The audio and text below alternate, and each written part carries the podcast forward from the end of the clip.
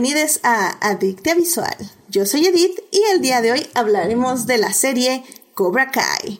Para discutir, fangirlear, analizar y llenarnos de feels, está conmigo Antonio. Antonio, bienvenido de regreso. Hola, buenas noches, muchas gracias por la invitación. Muy bien, bien, qué bueno que ya te tenemos después de hablar de horrores Lovecraftianos, básicamente, si no mal recuerdo. Así fue, esa fue la, la última vez y la única hasta el momento ya estamos aquí para reivindicarnos. Eso, caray. Muy bien, muy bien. Bienvenido. Y también está aquí con nosotros Esteban. Esteban, bienvenido al programa. Hola, ¿qué tal? Un gusto estar aquí de regreso y súper bien contento como siempre. Eso, caray. y, ahora, y ahora que estoy conociendo gente nueva. Claramente, porque este es un espacio para conocer gente nueva. Eso estoy completamente de acuerdo.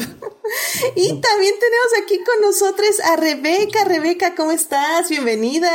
Hola Edith, muchas gracias por la invitación. Siempre un gusto venir a platicar con ustedes. Eso, aquí ya Rebeca por primera vez en el año, si no mal recuerdo, ¿no?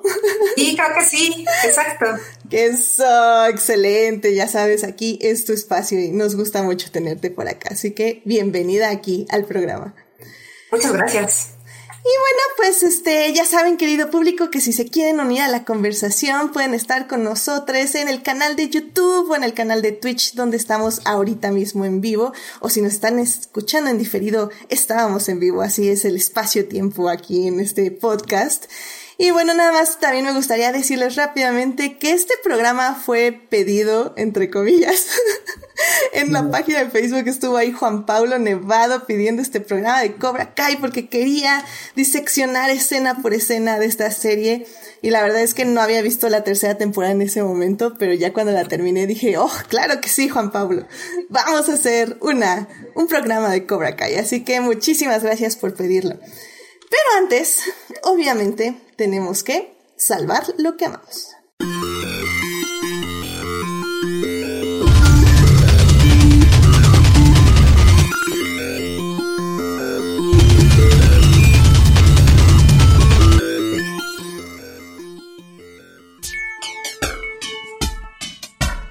Bien, pues ya estamos aquí para salvar lo que amamos. Antonio, ¿a ti qué te gustaría compartir con el público esta semana? Fíjense que yo tengo una relación ahí como medio complicada con Disney Plus, entre que me gusta y entre que no. Pero bueno, siento que le falta variedad. Pero esta semana descubrí este un documental que lo creo que lo acaban de poner, no sé si esta semana o la anterior, que se llama Marvel 616, Marvel 616. Y cada capítulo es como una especie de documental de unos 45 minutos de la historia de Marvel Comics. Entonces, el primer capítulo hablan sobre el Spider-Man japonés, es así como una parte bien interesante de, un proyecto que se hizo de Spider-Man en Japón, que nunca llegó a América hasta hace poco. Y el segundo capítulo habla sobre la historia de las mujeres en, en Marvel, pero no solamente habla de las escritoras que yo creo que todo el mundo conoce, ¿no? Así como Louis Simonson, este, o, alguna otra, ¿no? Sino que incluso hablan de personas muy desconocidas dentro de la industria. Entonces está muy padre, se lo recomiendo ampliamente si tiene oportunidad de verlo. Excelente, excelente. ¿Nos, ¿Nos podrías repetir el nombre, por favor? Marvel 616 se llama. Marvel 616. Son varios capítulos. Yo apenas llevo dos, no he visto los demás. Ahí les contaré cuando los vea. Yo vi el del Spider-Man japonés y está muy interesante todo ese rollo. Una chulada, una chulada. Sí, la verdad es que Disney le está echando muchas ganas, tengo que admitirlo. Sí, total. La, la, semana pasada vi Sound of Music y digo, el, fin de semana vi Sound of Music y la verdad el, la restauración también se ve increíble y, y ya van varias películas viejas que veo y 10 de 10 la restauración, así que... Oye, qué bueno que me dices, porque era una, una de las películas que tengo en mi lista por, por ver. Adelante, 100% recomendable, la disfruté muchísimo, la verdad, cantando y bailando todo el tiempo. No, así será.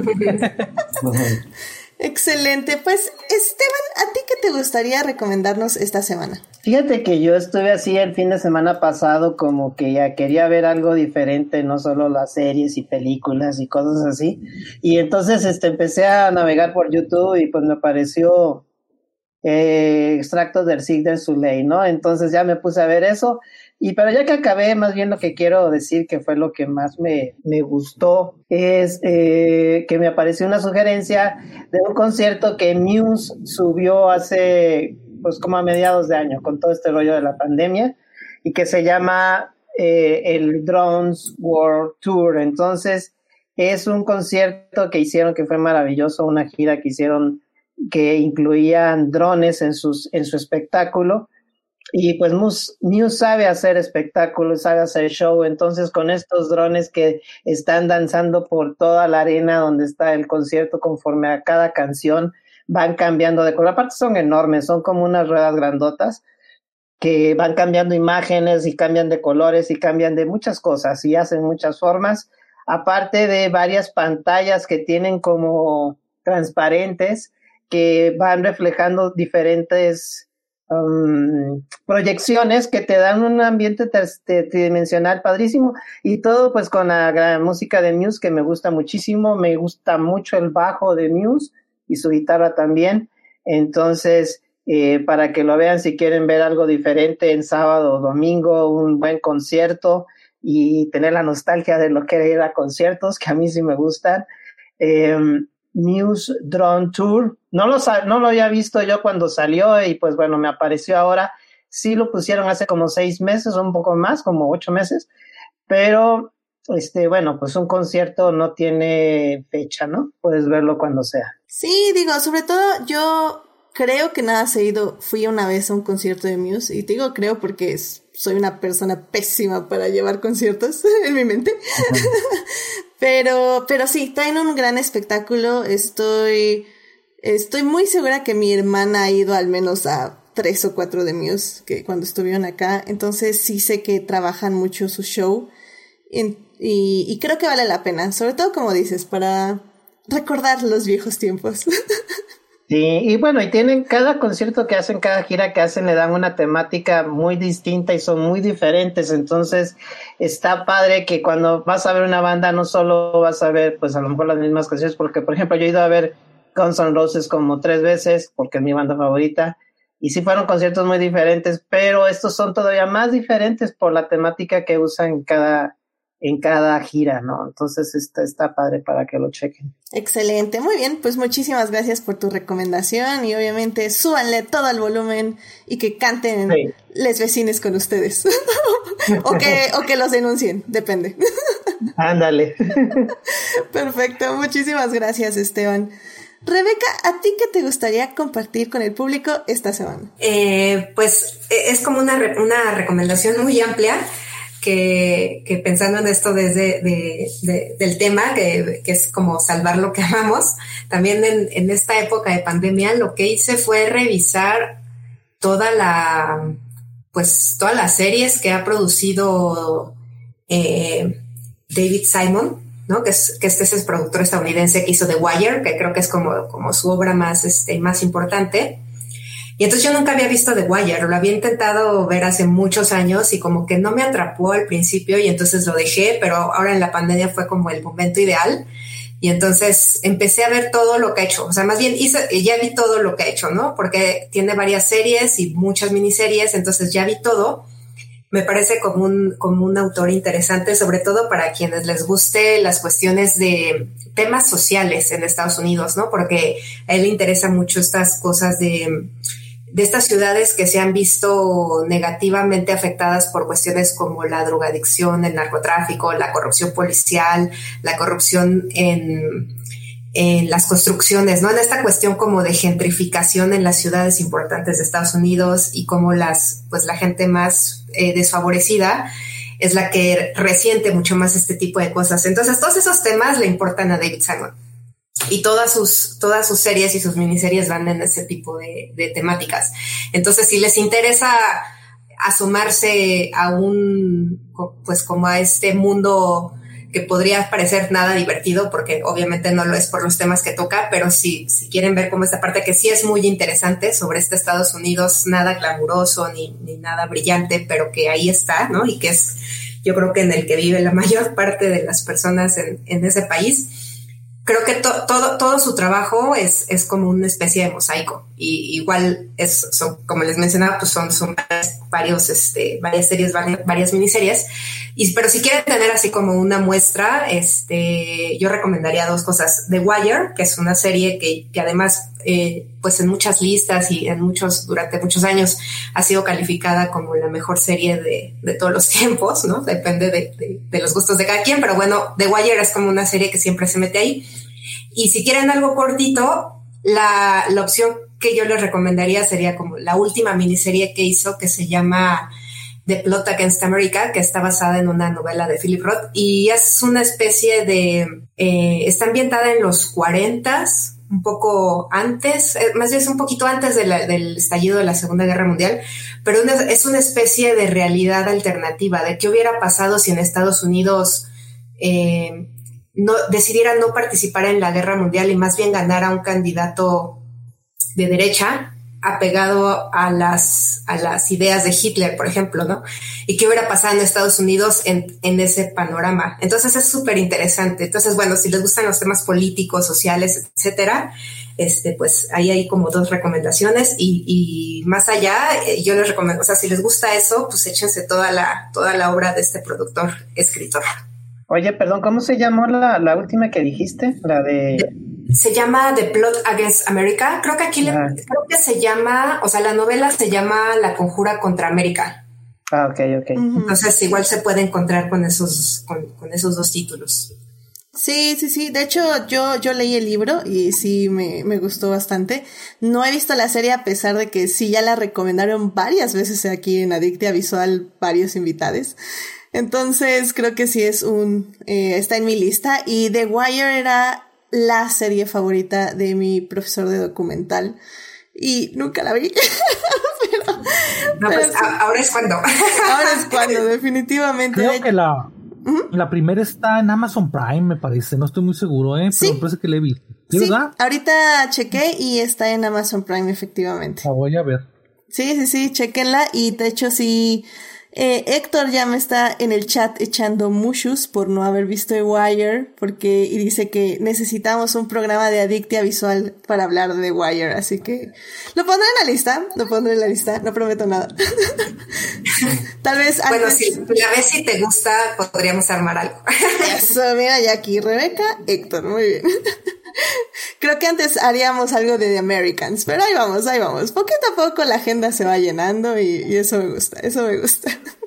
Así que bueno, pues ya saben, The Wire en Amazon Prime. Pueden ver ahí eh, las primeras temporadas, si no es que todas, no cheque eso. Así que bueno. este, muchísimas gracias, Rebeca, este, por compartir este momento, salvando lo que vamos con nosotros. Y bueno, finalmente, a mí me gustaría compartir que eh, esta semana ya se dieron las nominaciones a los Globos de Oro, que si bien sabemos que todos estos premios no significan nada y no tienen ninguna importancia relevante en el cosmos, o al menos eso queremos pensar, sí lo pueden usar para tener una lista de lo que se debe ver este año, de lo que se perdieron, que se supone, entre comillas, que es lo mejor. Y creo que a mí lo que me llamó más la atención es que por primera vez en la historia de los Globos de Oro nominaron a tres mujeres en la categoría de mejor director, directora. Eh, está Emerald Fennell de Promising, con Promising Young Woman, que ya estuvimos hablando de esa peli mucho en este podcast, extrañamente, porque no le hemos dedicado un episodio per se. Eh, también está nominada Regina King con One Night in Miami, la gran Regina que conocimos de Watchmen. Bueno, no conocimos, pero la pueden ver en Watchmen. Eh, y está Chloe Zhao, que está nominada por Nomadland, que igual ya está por ahí por la bahía, pero no me convence a mí todavía ese screener, así que yo de hecho sí estoy esperando algo en mejor calidad para poder verla.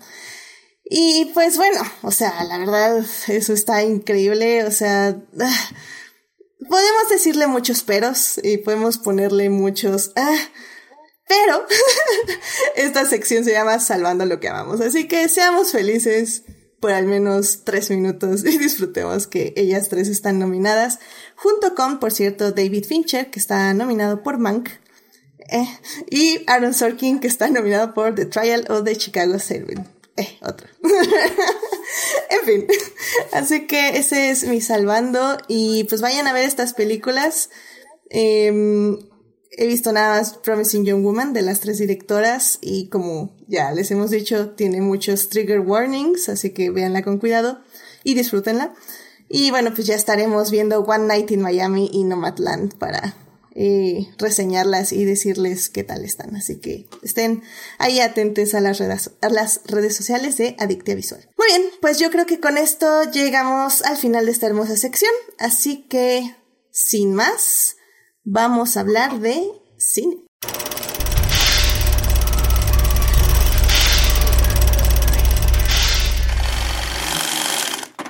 Pues ya estamos aquí para hablar de series.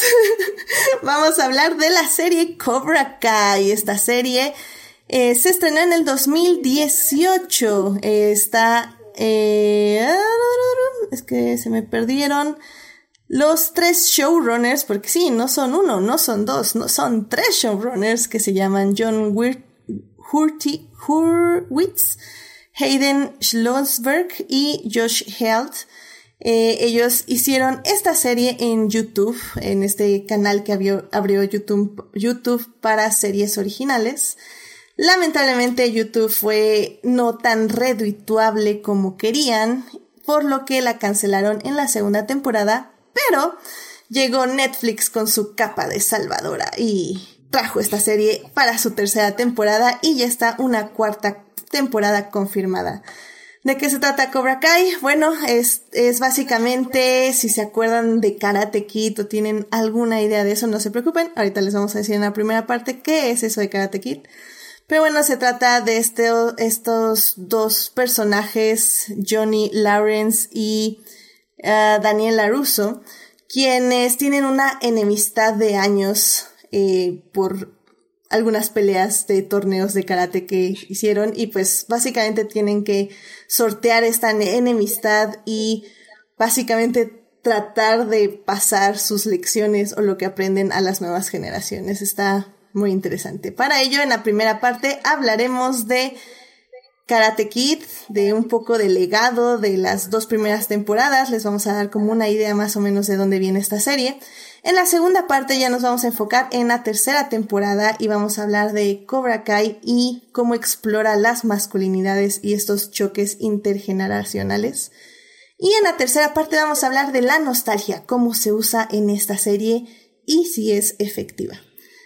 Así que sin más, vámonos a la primera parte. It is not a donut hole, but a smaller donut with its own hole. And our donut muy bien, pues ya estamos aquí en la primera parte de este hermoso podcast para hablar de Cobra Kai, pero sobre todo para hablar de dónde viene Cobra Kai, porque si recuerdan, o por ejemplo, si eran personas muy pequeñas como yo, en, básicamente en 1900, ah bueno, no, perdón, yo no había nacido. En 1984 se estrenó la primera película de Cobra Kai. Digo, perdón, de Karate Kid. No, bueno, el día de hoy sí se ve que voy a estar terrible con el vocabulario, ¿eh? Pero bueno, eh, se estrenó la primera película de Karate Kid dirigida por John J, digo G, Abil Stenson. Ay, no, no, no, en serio que hoy sí me van a tener que disculpar, perdón, queridos. Querido público. Um, pero bueno, se estrenó y es justamente la historia de este joven Daniel Laruso, que llega a un nuevo pueblo, una nueva escuela y se enfrenta con unos bullies que tratan pues básicamente de pues de asustarlo y de pues, de bullearlo, que hacen los bullies, bullean gente. Y pues él se encontrará con un señor muy sabio llamado el señor Miyagi que le enseñará a defenderse por medio del karate, porque el karate no es defensa, digo, no es ataque, es defensa, perdón.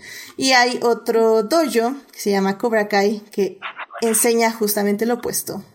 Que básicamente es ataquen primero, ataquen fuerte y no tengan piedad. Este, no sé si, ¿quién de ustedes? Porque, porque yo sé que soy una persona más joven, más joven que ustedes. Pero, ¿ustedes vieron esta peli eh, cuando se estrenó? Digo, Yo sí, o sea, yo, a diferencia tuya, yo tenía ya 12 años cuando salió. Entonces, sí, dices que esto fue el 84, entonces sí tenía yo 12 años y sí la fui a ver al cine. Yeah, ¿y, qué, ¿y cómo te llamó la atención? ¿Te gustó o fue algo que pasó así super X? Mira, yo sé que fue un fenómeno, todo el mundo hablábamos de Karate Kid, pero a mí fui de las personas que me caía malísimo, no soportaba a Daniel LaRusso y yo la terminé odiando, era un hatercito del Karate Kid este, por eso cuando salió How I Met Your Mother y sacó toda su teoría de que porque más bien Daniel era el malo, este, pues yo me maté de la risa y, y, lo seguí, ¿no? Pero sí, no fue una película que, me, que a mí me haya gustado cuando estaba chavo, este, pero pues de todos modos sí seguía pues todo lo que, pues era el fenómeno y todo el mundo hablaba de eso, todo el mundo hacía las patadas del Karate Kid, entonces, este, obvio, pues sí te unías a toda esta cultura pop que desarrolló en ese tiempo la película. No vi la segunda, este, por lo mismo, porque no me gustaba, y ni siquiera la tercera, que sí fue la tercera de con Hilary Swank, que pues a mí me cae muy bien Hilary Swank, pero la cuarta, porque hubo tercera con Daniel todavía. Ah, fíjate. Pero no te preocupes, nadie se acuerda de esa. Ahorita que lo mencionan, no tengo idea de la tercera, no sé de cuál, cuál es esa. Mira, la... sobre esa. la segunda tengo aquí que se estrenó en 1900. Ay, Dios mío, tengo aquí y lo perdí. Ok, eh, la segunda película de Karate Kid se estrenó en 1986. La tercera se estrenó en 1989, básicamente, cuando yo nací. Eh, la segunda es cuando justo es en este viaje a Japón, a Okinawa, y Daniel San tiene que defender ahí este el honor de una chica y así. La nada más en los puros videos de, de la de Glory of Love, o que era la, nada más veía el video y, y sí veía toda la película ahí nada más, y aparte lo pasaban a cada rato cuando era, cuando en TV pasaba música y lo veías todo el día. Entonces, ah, este, sí hubo, una tiempo, hubo algo así conocido, sí existió. Eso cuenta como que la viste. Eh, haz de cuenta, sí, yo nada más. Básicamente la película, no tiene, la película sí. no tiene mucho trasfondo, es lo que viste en el video es básicamente la película. No, bueno, qué triste. Pero bueno, la tercera, justo que es el 89, era cuando Daniel por un momento se pasa al lado oscuro y empieza a entrenar con Cobra Kai, que de hecho creo que va a ser parte de la trama de la cuarta temporada, pero bueno, de eso ya ah, hablamos más adelante. Hicieron ese, ese, ya, sí, hicieron ese flashback, ¿verdad? Sí, sí, justo, esa es la tercera. Y la cuarta es ya con Hilary Swank, que es así, ya fue para mí personalmente mi película de Karate Kid, porque bueno, una se estrena en el 94, digo, yo tenía cinco años, no, no sé si la vi a los cinco años, pero sí recuerdo que la seguí muchísimo ya en las repeticiones en el 5. Y pues obviamente es Hilary Swank, entonces pues 100% Girl Power, a mí me encantaba y de, de este, ah, ¿cómo se llamaba este grupo? The Cranberries, la canción que sale. Ah, Cranberries. Sí, ¿no? Bueno, em, entonces para mí, para mí, me acuerdo mucho que Karate Kid sí me gustaba, me gustaba la 1 y me gustaba la 3, la 2 la tengo así 0% en mi memoria. Pero yo sí recuerdo que, que sí las veía mucho. No sé si era porque las repetían en el 5, sinceramente, porque no recuerdo haber tenido un VHS para verlas. Lo cual me parece como curioso. No sé si a, ti, ¿qué, ¿cómo fue tu relación con Karate Kid, Rebeca? Yo no recuerdo haberla visto en el cine, porque, o, tal vez sí, o sea, eso lo tengo medio, medio confuso, porque, o sea, sí, yo ya tenía edad para ir al cine. O sea, para, para el 84 yo tenía ya ocho años. O sea, seguramente sí me llevaron pero eh, yo lo que recuerdo es que la vi muchas veces después cuando mi papá rentó la película. O sea, mi papá no era fan de las películas de, karate, eso me acuerdo mucho esa anécdota porque decía mi papá, a mí no me gustan las películas de karate, pero esta sí la quiero ver. Y entonces esa sí le gustó. Y entonces a mí también me gustó mucho y era de esas películas que sí tenía muy presente niña, o sea, como que la rentábamos muchas veces o ya no me acuerdo si, incluso la, la, la copiamos o la llegamos a tener, porque la tengo muy presente, sobre todo la primera y la segunda también.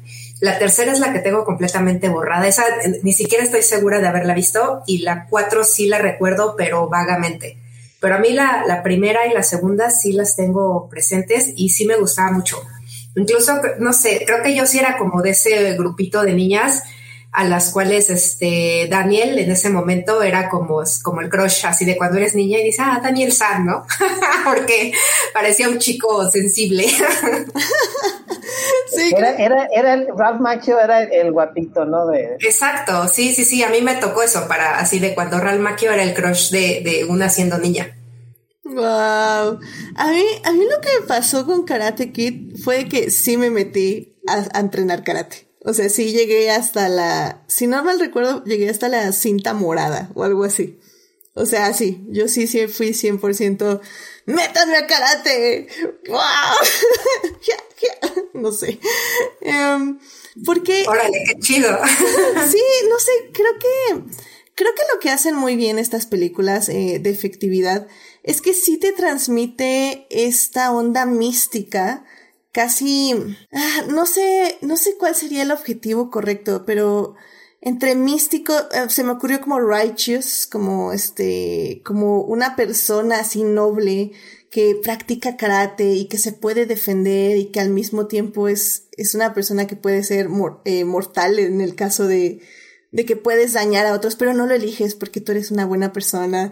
Eh, creo que en general las tres, bueno, cuatro películas sí lograron transmitir esa, esa onda, ¿no? Esa onda del karate. Y creo que fue muy efectivo también, pues por evidentemente el señor Miyagi, ¿no? Creo que eh, esta figura de del señor Miyagi, de, de este anciano sabio que, que pasa las lecciones, pero que al mismo tiempo es un maestro en todo, en todas las letras mayúsculas.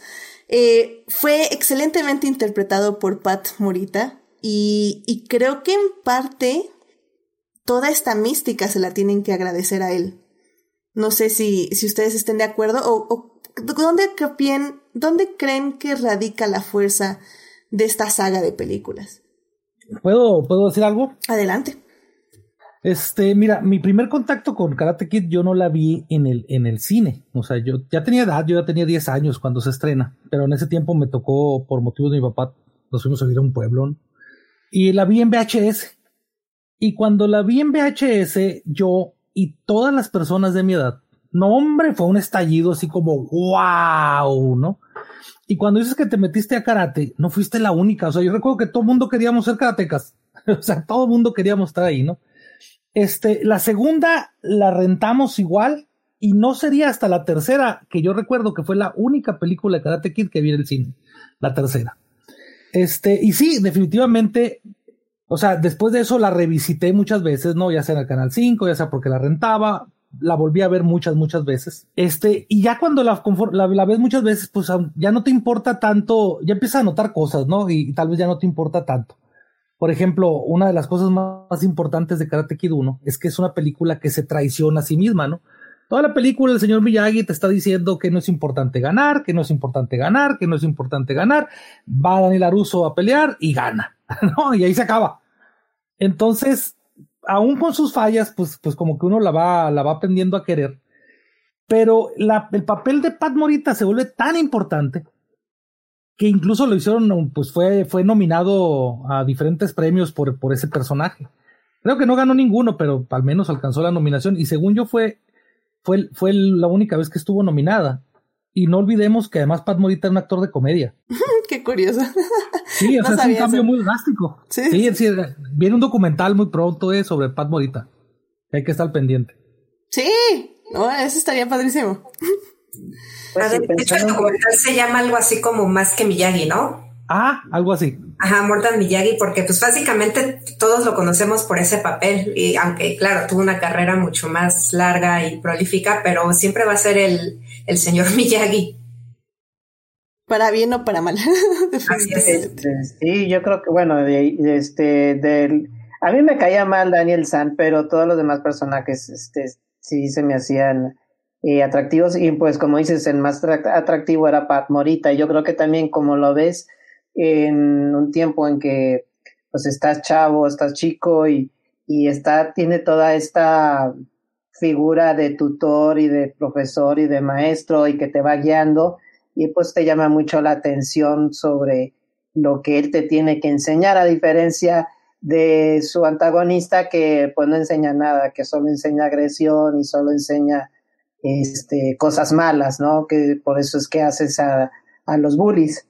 Eh, entonces, este, sí, a mí sí, sí me llamaba la atención eh, este señor Miyagi y una cosa que sí tengo que decir, o sea, muy muy este que, que la odiaba y que la odiaba, pero la veía cada rato, ¿no? O sea, también era el VHS, ahí estaba hasta, hasta la tenía grabada, ¿no? Yo tenía un montón de películas ya grabadas en en beta y en VHS y ahí las estaba poniendo, obviamente tenía el Karate Kid, ¿no? Sí, es que como bien nos dice Héctor en el chat, que bueno, eh, dice que está en la ventana triste viendo desde allá. Pero bueno, oh. perdón Héctor. Um, justamente Héctor nos estaba diciendo que mucho de la razón por que la porque funciona, sobre todo la primera película, es porque el montaje pues está hecho por la misma persona que dirigió Rocky, ¿no? Bueno, esta película, la primera de Karate Kid, está hecha por la misma persona que dirige Rocky. Entonces ya es como 100% una fórmula que ya se sabía que iba a funcionar y que justamente en lugar de estar dirigida un poco para personas más adultas, entre comillas, esta era para personas muchísimo más jóvenes.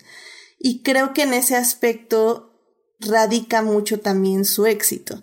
Y también, bueno, como dice Héctor, uh, Dice, creo que más que se traicione es que la lección es que puedes ganar, pero solo si ganas con honor, que es la diferencia que tiene con Cobra Kai, con el dojo de Cobra Kai.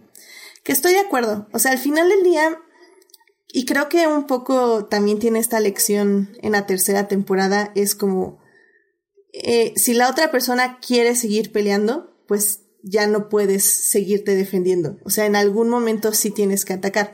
Pero como atacas, con, la, con las razones por las que atacas y con la energía que atacas, tiene que ser muy diferente. Y sí, en muchos aspectos, igual que dice aquí este Héctor en el chat, dice, pues básicamente es Yoda. Es un Hero's Journey clásico, ¿no? Y sí, efectivamente, es no, no guiarte por el lado oscuro de la fuerza, sino tener la mente en paz y tener paciencia, ¿no?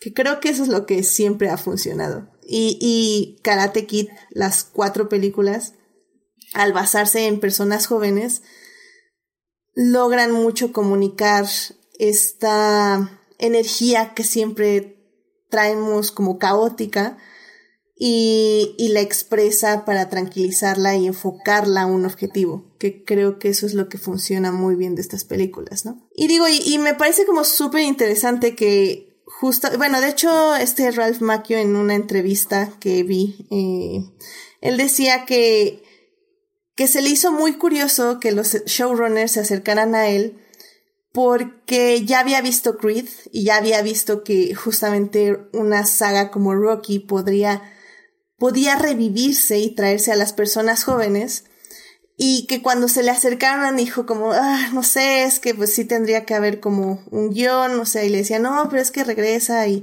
y que le dieron el guion, lo leyó y dijo, sí, sí, sí, o sea, ya los personajes no son blanco y negro como lo eran en las películas, sino que ya va a haber matices, y, dijo, sí, va, yo firmo para hacer Cobra Kai, que en un principio el protagonista era Johnny, o se basaba 100% en Johnny y Daniel era como más en el fondo.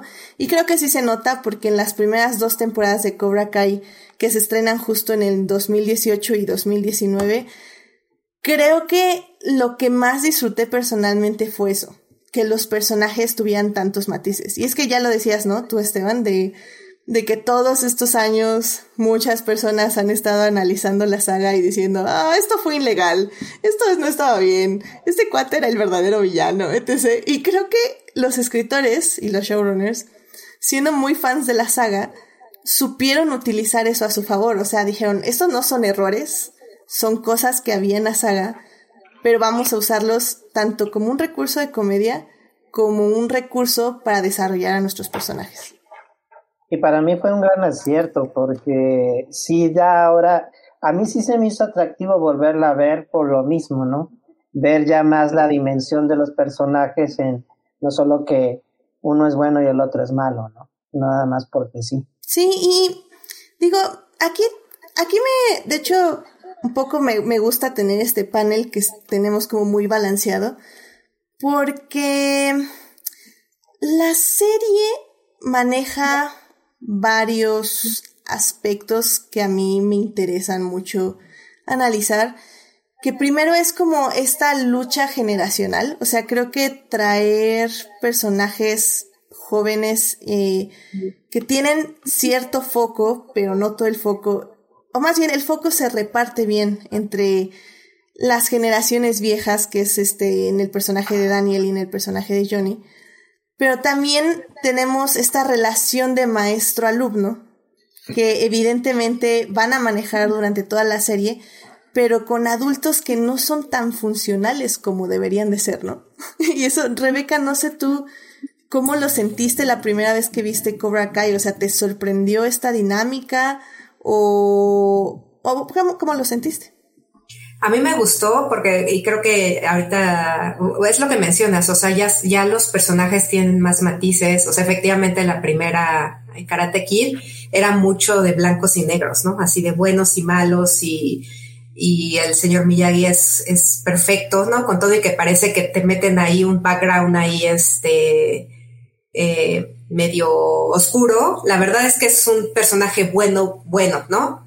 Y, este, y, aquí ahora que en Cobra Kai tanto Johnny como Daniel tomen ese papel de los senseis, pero que los dos están dañados, o sea, porque los dos tienen muchos problemas eso me gusta, o sea, que ya no, son, no son los senseis perfectos como era el señor Miyagi, sino que ya tienen también sus problemas y ellos también necesitarían a alguien que los esté guiando. Entonces, creo que eso me gusta, o sea, le, le da como mucho, mucha vida a una historia que parecería que ya no podía ir más allá.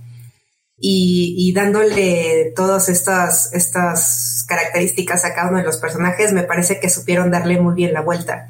Y aprovechando esta, esta lectura que, como mencionaban, salió en, de How I Met Your Mother, ¿no? De cómo, cómo podía uno empezar a, ver Karate Kid desde el punto de vista en que el chico al, que el que terminó siendo buleado y al que le cambiaron la vida fue a Johnny, ¿no? O sea, cuando llega este güey nuevo y le mueve todo, este, y entonces ajá, sí, que lo retomaran desde ahí me pareció bien interesante. O sea, yo sí nunca me imaginé que pudieran sacarle más a esa saga. Sí, la verdad que fue una extraña y agradable sorpresa.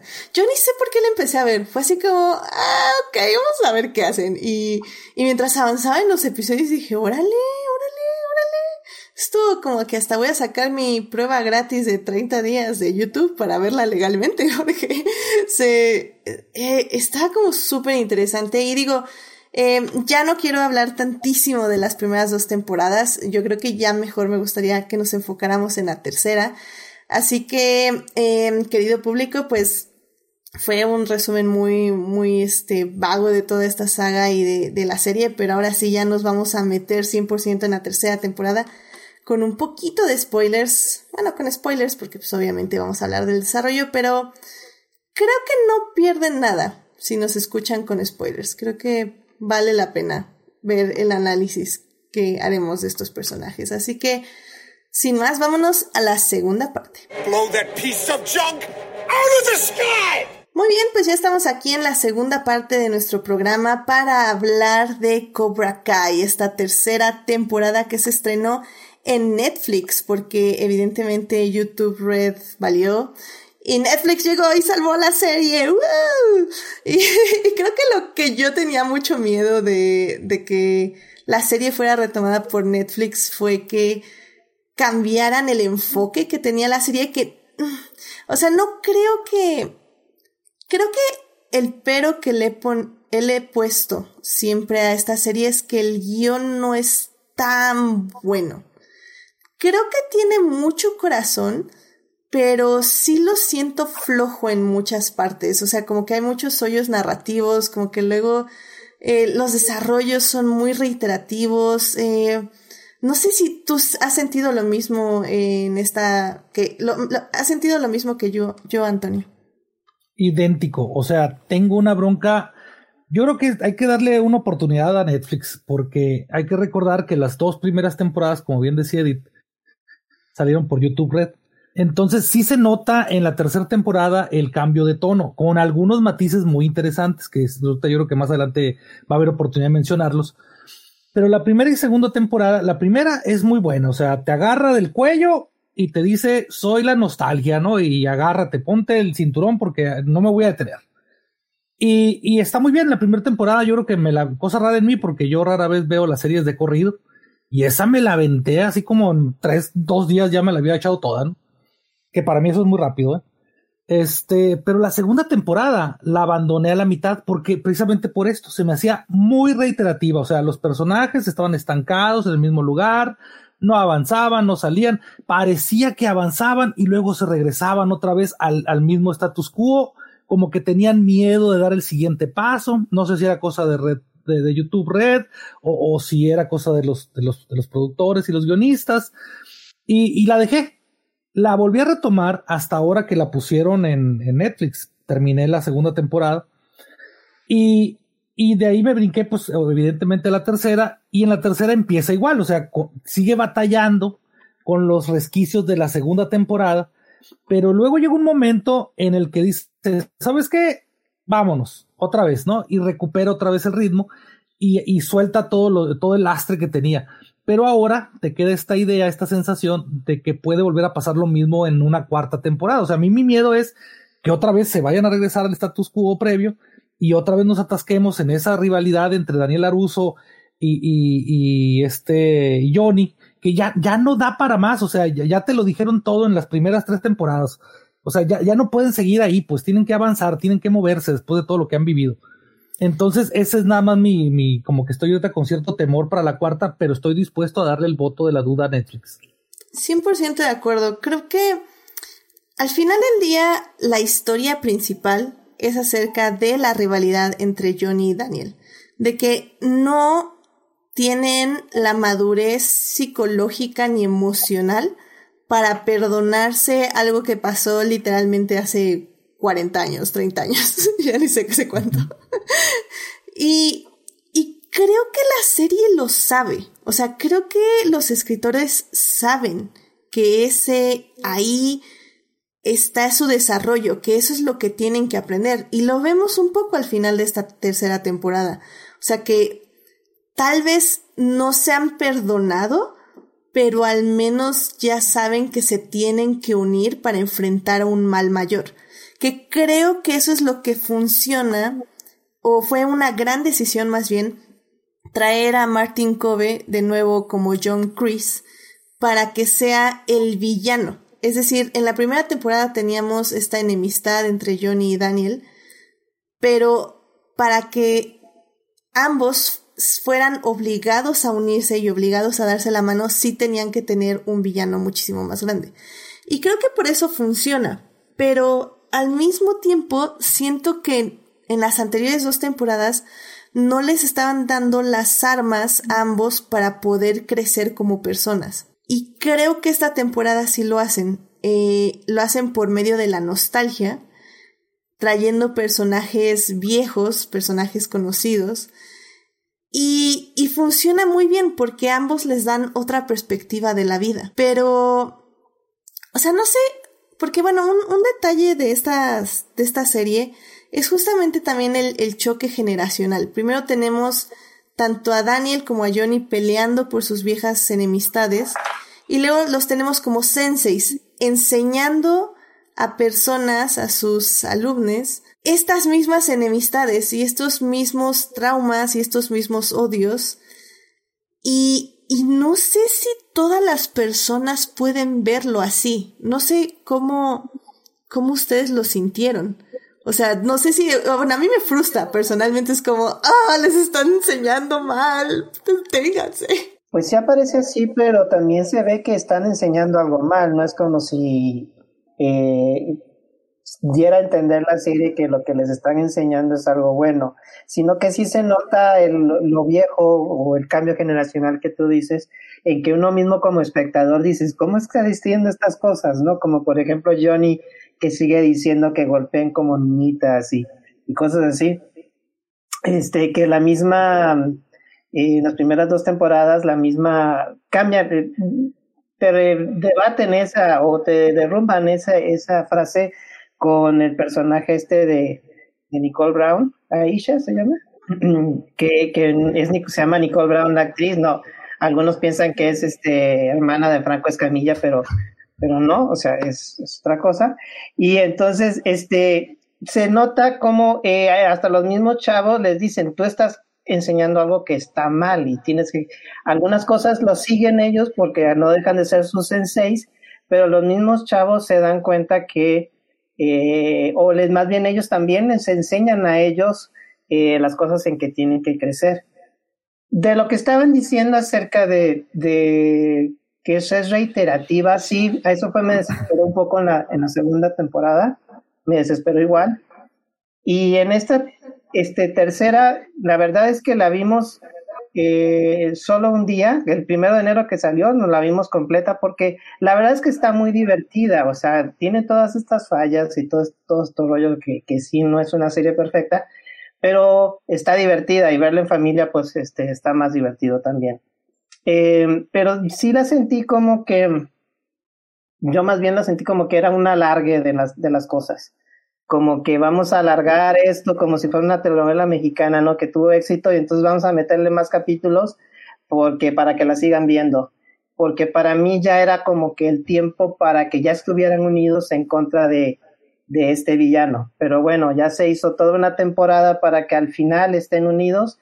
La cuarta ahora sí tienen que estar en contra de, de, del villano y no sé cómo vayan a ir después de eso hasta una quinta si es que sigue el éxito, ¿verdad? Mm, ¿Cuántas temporadas serían buenas para esta serie? Así que, ¿qué se les ocurre? Yo pensaría que así como va la historia, tendría que terminar en la que sigue. Yo también. O sea, ya es como, es como decía Esteban, o sea, yo como que creo que ya la están estirando demasiado y finalmente esta última temporada acabó con el cliffhanger de que efectivamente se van a liar Johnny y Daniel para vencer a, Chris, ¿no? Entonces, si toda la siguiente temporada se va con el torneo y, para vencer a, este, ahora sí que al villano villano, pues no sé qué, más puede haber después de eso. Sí, completamente. Yo también estoy de acuerdo. Sí. Ay, es que ah, sí, siento que tengo miedo. Tengo miedo de varias cosas. Tengo miedo de que la larguen.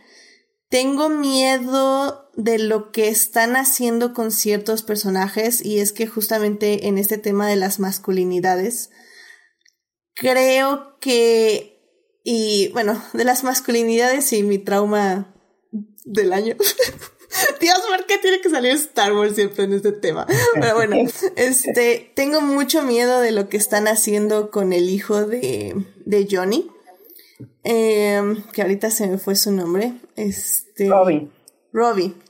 Robbie. Tengo mucho miedo de lo que están haciendo con Robbie porque entiendo que tiene que ser el reflejo de su padre, pero también esta idea, o sea, tengo miedo de que no se redima, entre comillas, porque ni siquiera se tiene que redimir. O sea, realmente lo ha tratado muy mal la vida, Daniel, Johnny, o sea, realmente nada, es un bebé que quiere ser amado.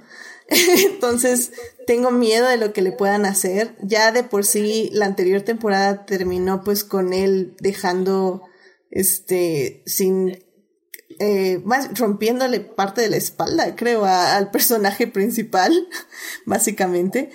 Y, y tengo miedo de que la, los escritores no manejen bien esta, esta búsqueda de una pues ni siquiera de una masculinidad más saludable, simplemente de ser personas más saludables y, y manejar mejor sus, sus emociones y sus miedos. O sea, creo que eh, está muy bien representado en el, en el personaje de Daniel como estos miedos, estas crisis existenciales de una persona que, entre comillas, es muy estable, muy responsable y tiene la perfecta familia y luego tenemos a Johnny, que es exactamente lo opuesto, nada estable, múltiples traumas, eh, cero, cero conexión emocional consigo mismo.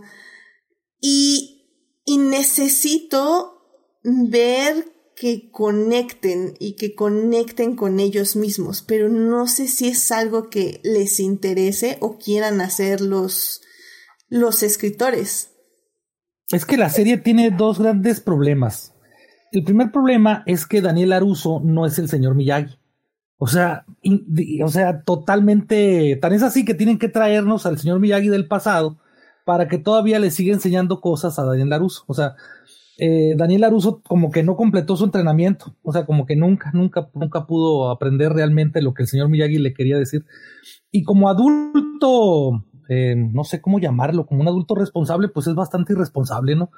Este, con sus propios hijos, con su propia paternidad, con su propia masculinidad, eh, en la manera que se relaciona con los demás, o sea, tiene sus bronquillas. Lo puedes entender en el personaje de, de este de Johnny, porque yo creo que a él sí lo desarrollan un poco mejor o sea, alcanza su, su, como su punto más alto precisamente en la prepa y luego llega Daniel de Laruso y lo, lo, destrona, entonces nunca se puede recuperar porque ese era su punto más alto, o sea, más allá de, ese lugar él ya no iba a ir. Este, cosa que no pasa con Daniel, que todavía se sigue desarrollando, desarrollando, desarrollando, pero, pero sabe, algo pasa en, su vida que nunca termina de, de, de, aprender, ¿no? Ese es el primer, el primer problema que tiene. Y, el segundo problema que tiene es que incluso no tiene una dirección en términos de quién, va, quién es el antagónico. O sea, el antagónico a veces es Daniel Aruso, a veces es Johnny, a veces son, a veces es Martin Cove. Y entonces, a mí me parece que esta introducción de Martin Cove fue, fue meramente casual. Lo traen por nostalgia, luego ven el potencial que tienen, lo convierten en el villano en común y, y entonces la, la cosa no es que ambos cambian porque aprendieron algo, sino más bien en la lógica de, de el enemigo de mi enemigo es, es que el amigo de mi enemigo es mi amigo. ¿Cómo es este dicho? Es... El enemigo de mi enemigo es mi amigo. Ándale, ándale, ándale. Entonces se alían en ese sentido, ¿no?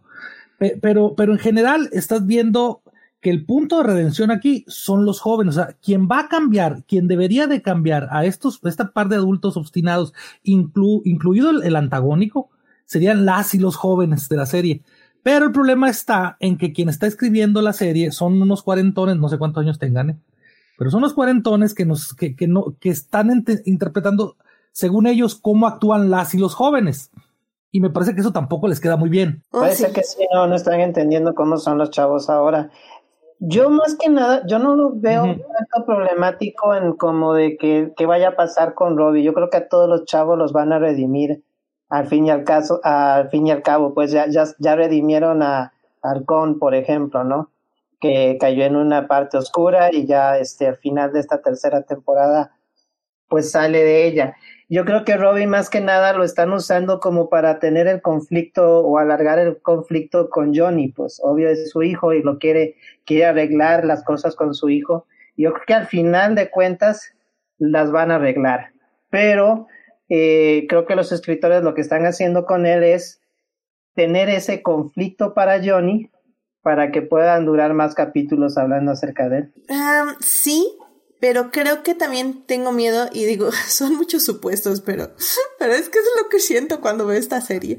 Es, es que tengo, tengo miedo de que justamente se quede la serie en la misma narrativa que Karate Kid.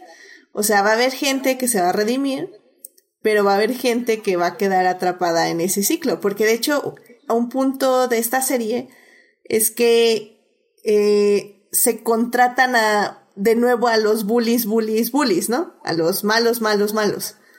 y, y esos malos, malos, malos, malos, no, no sé si van a tener un arco. O sea, si ya que, que se redima X, Y, Z, se pasen del lado bueno, comillas, comillas, y ya los demás, pues... también es lo que puedes decir que están haciendo lo mismo es con Tori, también a Tori la están mandando al lado oscuro, al lado oscuro, y este, y, y, y, se supone que pues estás entendiendo por qué piensa, cómo piensa, porque sí te explican eso también en la serie, eso está bien, te dicen de dónde viene y por qué siente ciertas cosas, eh, y al final de cuentas, pues son chavos que necesitan dirección, pero no tienen la dirección correcta en ningún, en ningún lugar a la que están yendo, ¿no? Entonces, yo no creo que a los chavos los vayan a, a dejar sin redimir. Creo que, creo que sí van a hacer, yo sí estoy viendo el lado positivo de que sí van a hacer las cosas eh, para que todos queden bien al final. Y más que nada también, eh, pues cuál es el, viaje que van a acabar este par de cincuentones que no superan lo que pasó hace 40 años, ¿no? Y en ese Yo creo que ahí, la clave sería, perdón, la clave sería en términos del guion, o sea, yo también veo problemas ahí con, con cómo están estructurados, pues, e, este guion. Por ejemplo, los, los muchachos cambian y las muchachas, la redención, por ejemplo, de Hawk, para ser muy específico, pues prácticamente salió de la nada. O sea, como que tiene un cambio de corazón así, así como se, se, se va hacia el lado oscuro, así se regresa al lado de la luz. O sea, como que de la nada, así como se me prendió el foco, ay, estoy viendo como que sí me pasé, como que sí cuando le quebré el brazo fue too much, pero no hubo un viaje que lo redima, pues. Pero yo, yo estoy con Esteban, o sea, yo también creo que no va a haber un problema a la hora de redimir personas, porque incluso el personaje, siento yo, eh, a lo que nos han estado así como jinteando, así las, las, las pistas que nos están dando, es que incluso a mí me da la impresión que hasta este John Chris, hasta él lo van a redimir.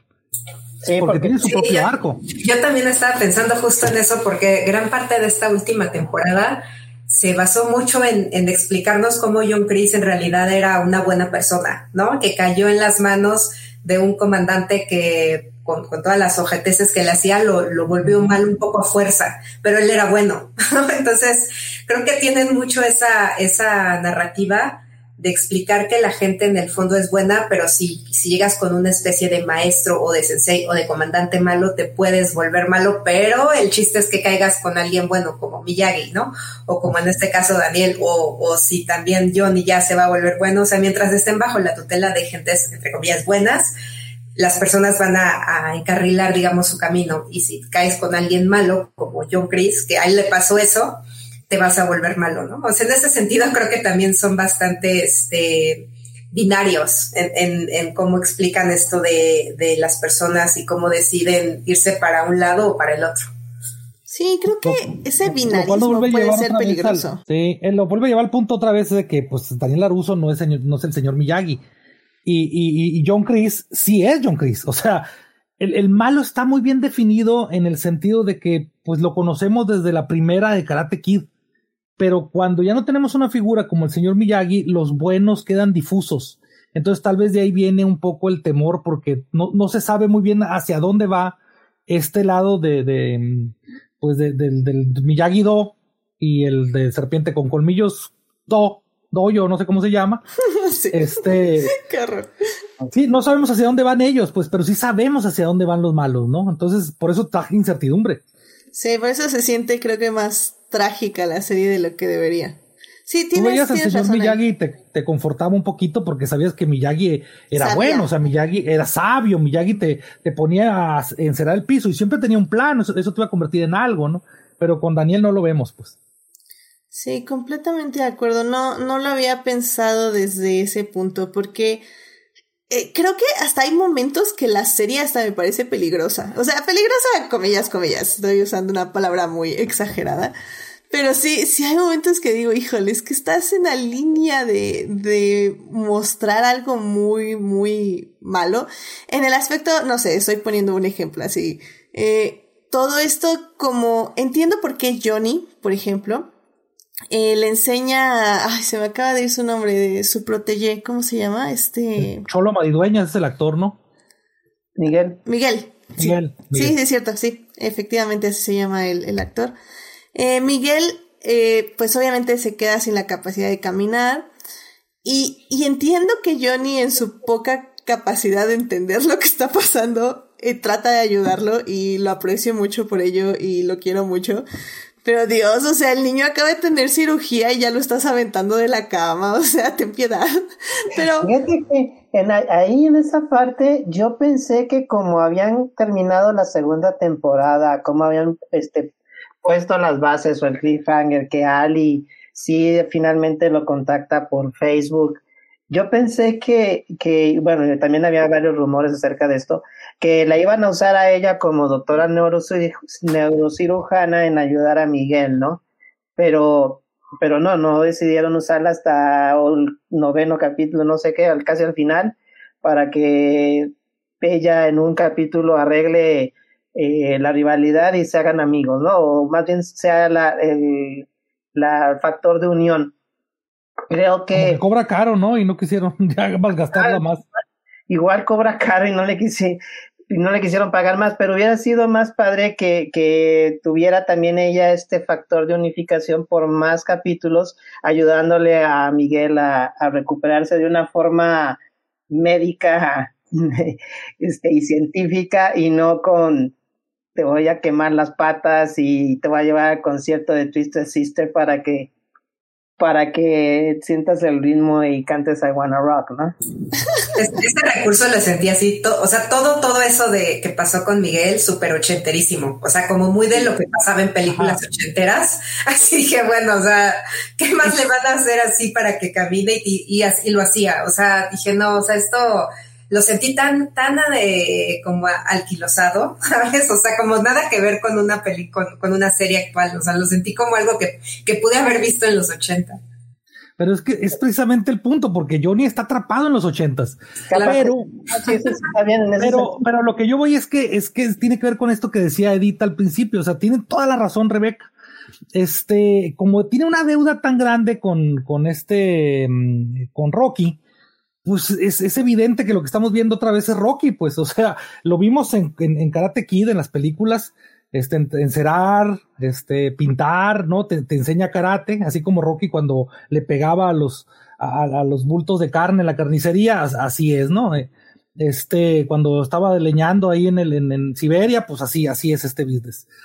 Este, y ahora pues es lo mismo, o sea, básicamente otra vez volvemos a Rocky, este, con, donde este tipo de acciones ochenteras pues te hacen volver a caminar. Ciertamente es un recurso así forzado. ¿eh? Sí, sí, estoy de acuerdo. Forzado, poco creíble y como digo, muy peligroso. O sea, es como, no lo hagan en casa, por favor. O sea, dije, o sea, Johnny le va a provocar una, este, o sea, que no vuelva a caminar jamás, le va a provocar una lesión muy cabrón. O sea, sí, yo pensaba en todas esas cosas. Y es peligroso, como dice Edith, porque imagínate a alguien que esté en esa condición y que alguien vea esta serie y que diga, oh, yo también, ah, o sea que echándole ganitas sales de, de una enfermedad como esta, ¿no? Sí, no, hasta sabes que yo, yo, ¿qué hubiera yo hecho? um, yo hasta pensé algo así como que Johnny iba a tener que aprender que no podía arreglar todo. O sea, que, que básicamente había que ceder y que eso iba a ser parte de su arco. Y ya luego, milagrosamente, Miguel se iba a recuperar, evidentemente. Pero, pero yo pensé que primero Johnny iba a tener que aprender esa lección. Y no lo hace. Eh, obviamente creo que su arco en esta temporada fue una aprender a amar, entre comillas, un poco más este eh, sin egoísmo. Y, y la segunda también fue como a perdonar. Y creo que en los momentos que lo aprendí estuvo bien. O sea, no, creo que Johnny no tuvo tanto desarrollo esta temporada como la anterior. La anterior creo que fue su temporada en el aspecto que se tuvo que alejar de su sensei y que eso sí fue un crecimiento interesante. Y quien recibió más desarrollo esta temporada fue Daniel, que extrañamente tuvo, o no, no extrañamente, o sea, tuvo estas visitas de, de la nostalgia que básicamente le dijeron eso, o sea, perdona el pasado, tienes que ver un futuro, este, no puedes guiarte, todo lo que te, todo lo que te enseñó tu maestro, básicamente ya, ya cambió, o más bien no te enseñó todo lo que te tenía que enseñar, nunca lo aprendiste bien o no te lo enseñó todo por, para protegerte. Y, y si bien no sé si aprende la lección, pero al menos se siente que aprende la lección, lo cual es un poco extraño. pero tengo que decir que esa pelea final entre Johnny y Daniel, bueno, que están juntos en el dojo de Cobra Kai, a mí sí me gustó. Sí, sí me quedé así como, oh, sí, va a llegar y lo va a salvar. Y por lo que, y por lo que le enseñó Sato, ¿no? Este, que fue su, de el villano de aquella película que no quise ver, que más bien vi en un video allá.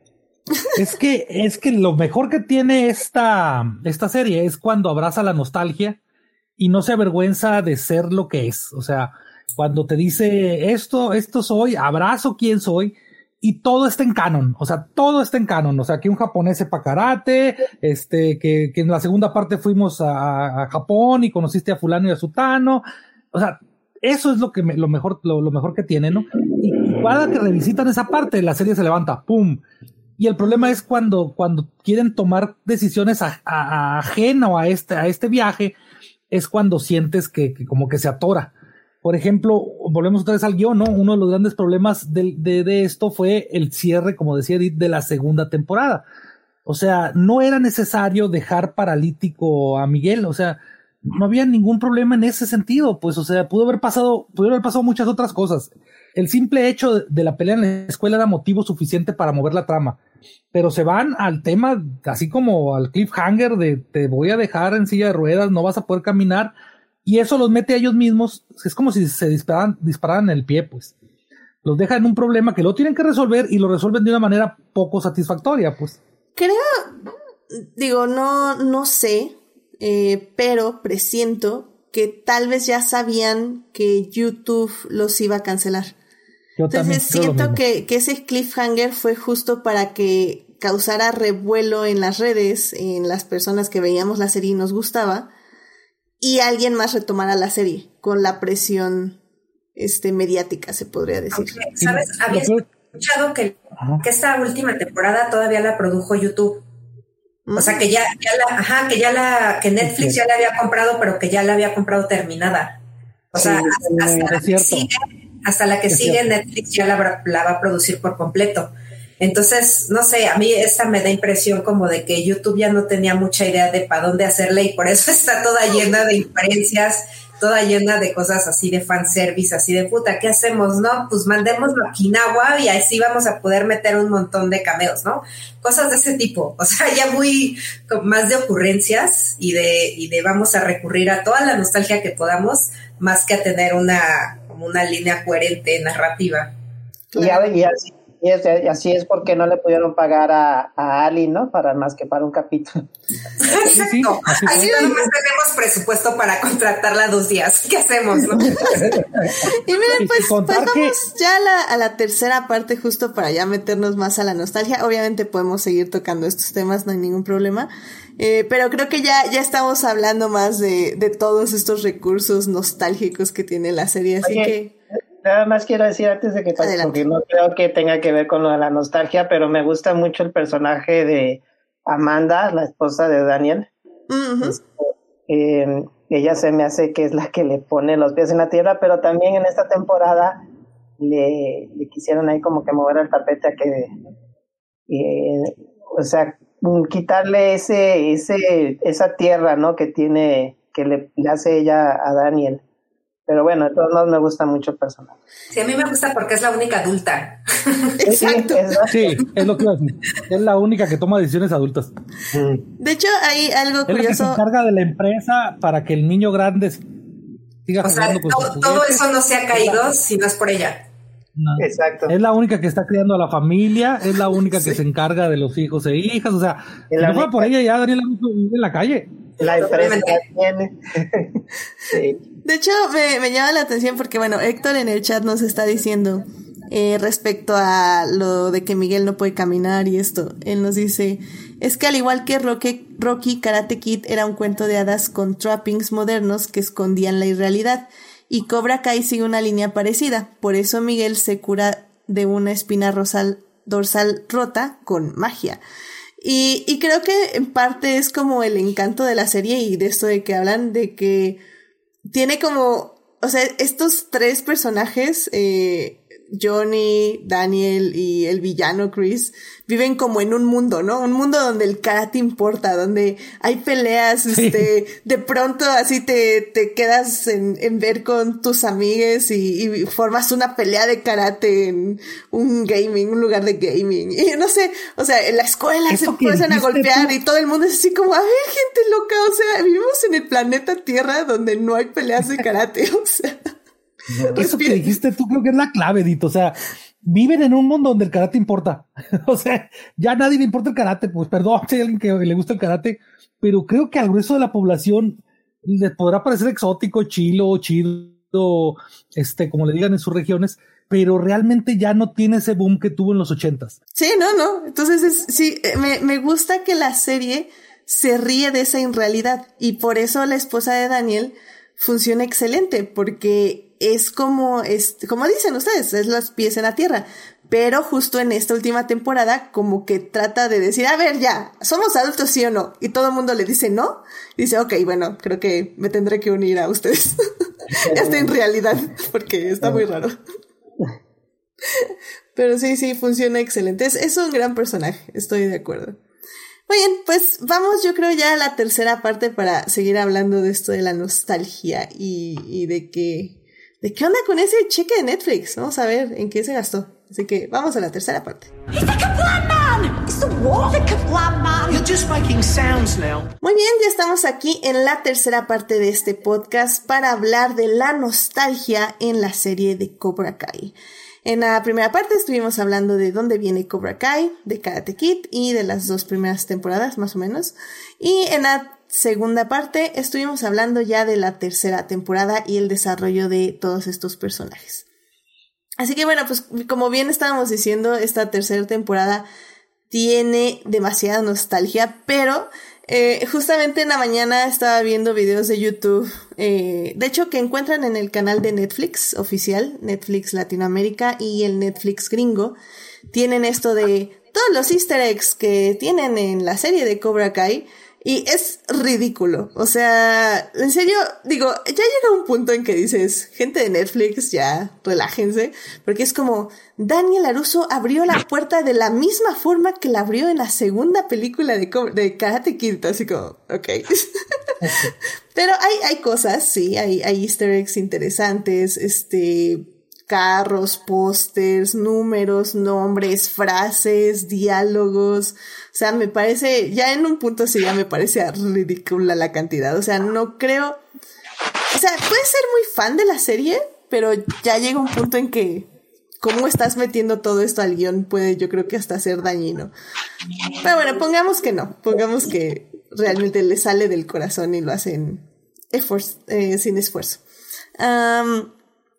Pero sí, o sea, creo que lo que más me gustó de esta tercera temporada, como si bien decimos tal vez YouTube sí la produjo y se trajo así literalmente, les trató de llenar, más bien les trató de dar el cheque en blanco para, para hacer personajes, digo, para traer personajes, creo que los guionistas lo hicieron muy bien, porque literalmente podían haber traído personajes así, eh, traerlos, saludar y que se fueran sin ninguna repercusión para los protagonistas, pero la forma en que lo hicieron me agradó muchísimo. O sea, sinceramente, hubo una parte que hasta casi casi yo lloraba. Eh, creo que fue cuando leen la carta del señor Miyagi. Ay, no manches, o sea, me llegó al corazón. Estaba súper bien escrita, bien bonita, justo lo que Daniel tenía que escuchar en ese momento. Luego justo esta reunión con su enemigo de Karate Kid 2 y que básicamente le enseña lo mucho que ha cambiado y, y la persona que ahora es, lo que ha aprendido y lo que está enseñando. No sé, creo que lo hicieron súper bien. No sé qué opinen ustedes. Creo que la mejor parte es esa, ¿no? Donde sí, este, te, sí, de repente te atiborran así como de, de, de ciertos cameos y de ciertas eh, nostalgias, ciertos aspectos nostálgicos, pero siento que son tan circunstanciales que no afectan al desarrollo de la trama. Algunos de ellos, no, que el poste, que el carro, que el no sé qué. Eh, pero en otros eh, hacen crecer la mitología del Karate Kid, que era algo que le hacía falta. Este, eh, por ejemplo, cuando nos expanden quién es John Chris, de dónde viene, por qué John Chris es el mal lo malote de Malolandia. Este, eso ayuda mucho. Complementa Karate Kid y le da a, la serie de, Cobra Kai elementos para moverla. Entonces ahí sí funciona bien. Pero sí les falta foguearse un poquito a los escritores, ¿eh? Completamente de acuerdo. Creo que en lo mejor, la mejor lograda es Sally. O sea, creo que obviamente se integra bien en la dinámica. Eh, llega con Johnny, le mueve el tapete, pero al mismo tiempo dice, no, ¿sabes qué? Mejor quedemos como amigues. eh, eh habla, habla con, la, con Amanda. Pero a mí se me hizo muy breve en ese sentido, como que aparece y se va de la nada. Este. Yo estoy con Esteban. yo, estoy con Esteban, digo. Sí, ok, exacto, porque la, eh, digo, este, sí, como que, o sea, de repente ya sabemos que se está divorciando de super cirujano, este, guapísimo y millonario, y entonces Johnny ya cree que tiene chance otra vez, ¿no?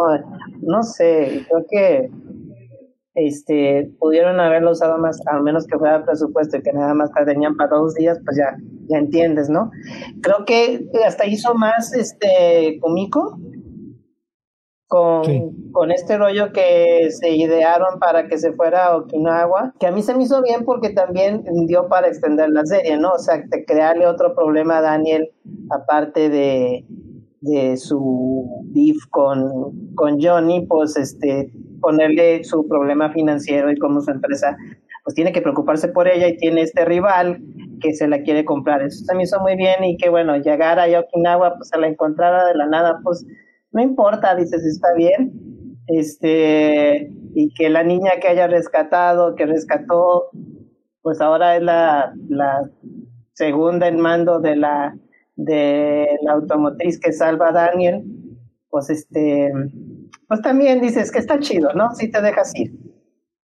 Sí, yo También, sí, yo también se la compro a pesar de que siento que está muy sacado de la manga, así de cómo le hacemos para llevarlo a Okinawa y ya sé, ¿no? Y entonces, o sea, como que está muy, este, eso, como muy, muy improvisada esta otra rivalidad con, con el tipo que le quiere comprar la concesionaria, pero igual, o sea, creo que lo que tiene la serie es que eso sí, tiene sus reglas muy claras. O sea, no, no, te tratan de vender otra cosa que no es. Y entonces, una vez como, como te ponen todas las cartas y te dicen eso es, ¿no? Y entonces ya tú decides si te dejas ir o dices, pues de aquí no soy, pero si te dejas ir es bastante disfrutable, porque además eso es lo que creo que lo que me gusta, que no, me parece que sea como una gran serie, no me parece que esté tan bien escrita, no me parece que, que, tenga como grandes valores artísticos, pero es muy, muy clara en sus intenciones. Y entonces si uno se las compra, si uno dice, ok, o sea, lo que voy a ver es una cosa donde me van a apelar un montón a mi nostalgia y un montón a recursos baratos y un montón a, a cosas así de buenos contra malos, dije, pues está bien o sea, creo que en ese sentido uno, uno se puede dejar ir bastante fácil. Sí, estoy de acuerdo. Yo también siento igual. Es, es una buena serie para ver hacia. Mm, para desconectarte un rato y. Sí, totalmente. Y pasártela bien. En realidad, sí, al final de cuentas. Sí, y, a mí me gustó mucho la, la, incursión tanto de Ali como de Kumiko. O sea, me gustaron porque un, si uno se quisiera ir por la fácil, diría, las van a meter para, para hacer ruido, en, ya sea en el matrimonio de Daniel o, o con Johnny, su chica con la que con la mamá de Miguel. O sea, sentí que podían irse por ahí y decidieron no hacerlo. Y eso la verdad es que se los agradezco. O sea, agradezco que a las dos mujeres que trajeron de las películas también las pusieran en el mismo nivel adulto que a, que Amanda. Sí, el problema que, mencionaba Esteban con, con, el personaje de Ali, o sea, cuando llega el personaje, llega en calidad de qué? O sea, primero así como que le mueve el tapete a, a este a Johnny, pero Johnny andaba saliendo con la mamá de Miguel, y, y entonces al final lo pues, pero a mí me quedaba claro que, que la intención iba a ser otra si tal vez no hubieran tenido tan poquitos capítulos para el personaje pero, pero se agradece que a final de cuentas, definitivamente no hayan puesto otra vez esta, esta, eh, esta escena de una mujer contra otra mujer por un hombre, pues se agradece un montón. Sí, que es más como de, de camadería. también lo agradezco muchísimo. Sí, sí, sí. Sobre todo porque, como digo, siento que esta serie se puede ir para cualquier lado en cualquier momento. Pero en el momento que dijo, ah, tengo que saber todo, y le digo, claro que sí, te lo voy a decir. dije, ah, ya vas. Sí, sí, 100% de acuerdo. y de hecho, nos dice Héctor en el chat, dice, eh, yo estoy en desacuerdo con los old timers. Tanto Daniel como Johnny habían seguido adelante en sus vidas, pero necesitaban un, un closure, que era lo que les llevó Ali. Así que sí, estoy de acuerdo. Es que el personaje de Ali al final cumple esa función para, para Johnny más que para Daniel, porque le permite a. Dani sí se movió, Daniel se movió, hizo su matrimonio, tuvo hijos, concesionaria, bla, bla, bla. Pero, pero Johnny no, Johnny seguía repitiendo ese momento. De hecho, así empieza la primera temporada, ¿no? Se alcoholizaba y se volvía a acordar del momento en el que perdió el torneo, y ahí estaba atorado. Y cuando llega Ali, es el pretexto perfecto para que eh, este Johnny pueda hacer su cierre emocional y pueda cerrar el círculo que había dejado abierto desde la prepa. Y lo peor de todo es que no es algo increíble. Yo a mí me ha tocado verlo muchas veces en muchas personas con sus novios, novias de la secundaria, y que llegan y les hacen un desastre en su vida cuando no han cerrado bien ese círculo. Que ese era el riesgo en el que podía estar Johnny, pero finalmente logran ambos resolverlo, ¿no? Y hacen, hacen ese cierre. En el caso de Johnny específicamente, pues ya se da cuenta que, que lo de Ali ya fue, que no es ahí, y que si él quiere madurar, pues tiene que, ir a buscar el amor en otro lado. Sí, hasta, ella misma le dice dónde está el amor que tiene que buscar. Porque ella también se había movido, o sea, Ali había hecho su vida. O sea, el único que estaba atorado en la prepa era John. Sí, completamente de acuerdo. Y digo, sé que eh, he hablado muy mal de la serie por momentos, pero, pero sí, estoy, estoy muy de acuerdo con todos ustedes que dicen de que se disfruta y, divierte y, y, uno aplaude. Yo sí aplaudí varias partes. Me, la pasé muy bien en la pelea dentro de la casa de Daniel. O sea, creo que hubo momentos muy buenos. Me gustó muchísimo el arco de su hija también. Eh, de esta, de superar el miedo. Creo que también es una parte importante y creo que es una lección importante que se refleja muy bien con la lección de la tercera película de Karate Kid. Entonces, sí. O sea, en, general creo que me gusta. Y, creo que si quieren podemos ir como dando conclusiones, pero... Ah, eso que dices, fíjate que eso que dices de las peleas en la casa de Daniel, yo sí estaba bien este estresado porque oye todo lo que le rompieron a Daniel. Yo también, yo, en mi plan de señora decía, sálvense a palarse al patio en vez de estar rompiendo todo. Ya, no sé si ya me sentí vieja o algo, porque yo pensé, digo. y a mí se me hizo muy, muy repetitiva con la pelea de la de las este, secundaria o de la prepa. Pero yo creo que pues, básicamente es la misma. Pero, pero, aunque yo hablé muy mal así de la reconversión del cambio de corazón de, de Halcón, la verdad es que lo amé. o sea, me encantó. Yo lo quería de este lado. Pues yo creo que la de la pelea ya va a ser como su trademark en ese sentido, ¿no? De la pelea de la, de la escuela, entonces ahora la pelea acá. Yo creo que en la tercera también va a haber una gran pelea, no sé, en algún lado. Este, pues en un mall no, porque por COVID yo creo, ¿no? Pero bueno, este, pero que, eh, bueno, ya va a ser el torneo, se supone. Sí, el torneo. Se supone, pero quién sabe, capaz que nos echan otra temporada de preparación hacia el torneo. De puro entrenamiento. y por cierto, el discurso para que volvieran a abrir el torneo estuvo muy chafa. Yo, si hubiera sido el juez, no los acepto.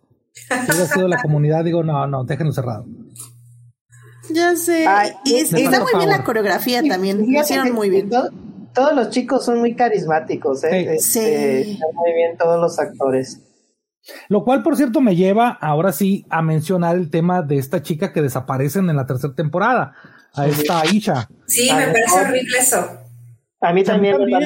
O sea, porque obviamente es una cuestión estética, ¿no? Y es una cuestión racial, porque casualmente lo cambian por, por, actores más bonitos, pues finalmente, ¿no? Entre comillas bonitos, este, y, más delgados. Entonces, siento que es un error y tienen que recuperarlo en la cuarta temporada. O sea, tienen que decirnos dónde estaba Aisha por qué no estuvo en los eventos de la tercera temporada y, y, y, por qué finalmente ha decidido volver, ¿no?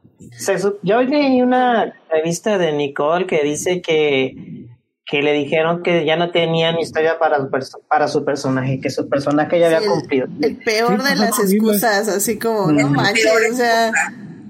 Sí, o sea, se suponen que se dedican a escribir, o sea, que no le puedes encontrar una historia a Isha, o sea, cuando era un personaje Tiene mucho. Exacto. O sea, si encontraste a uno para este chico con paladar hendido, si encontraste uno para este otro chico que es latino, puedes encontrar uno para esta otra chica. Sí, totalmente.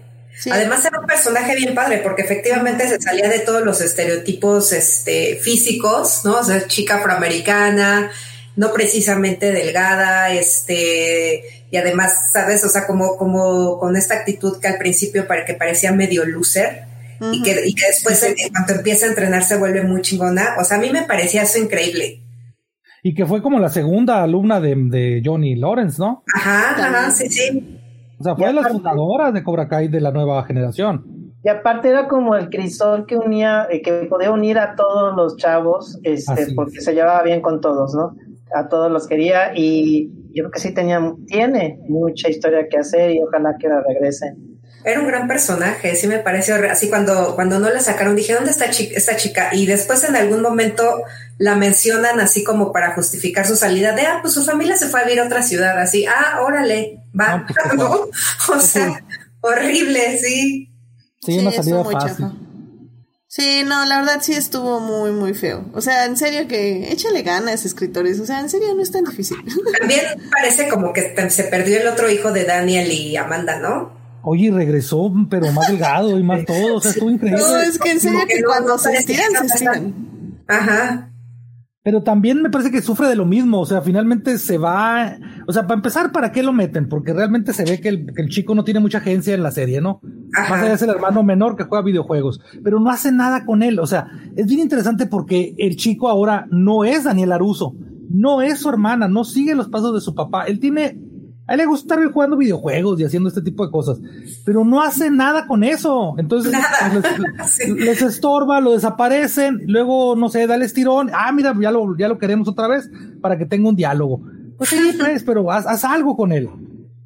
Sí, no, estos escritores, eh, por eso les digo que tengo miedo, porque eh, hay momentos de inspiración que lo hacen muy bien y hay otros momentos que digo, ¿en serio? ¿En serio no se te ocurrió nada más? es el amor, pues. El amor a la serie es lo que hace que se mueva.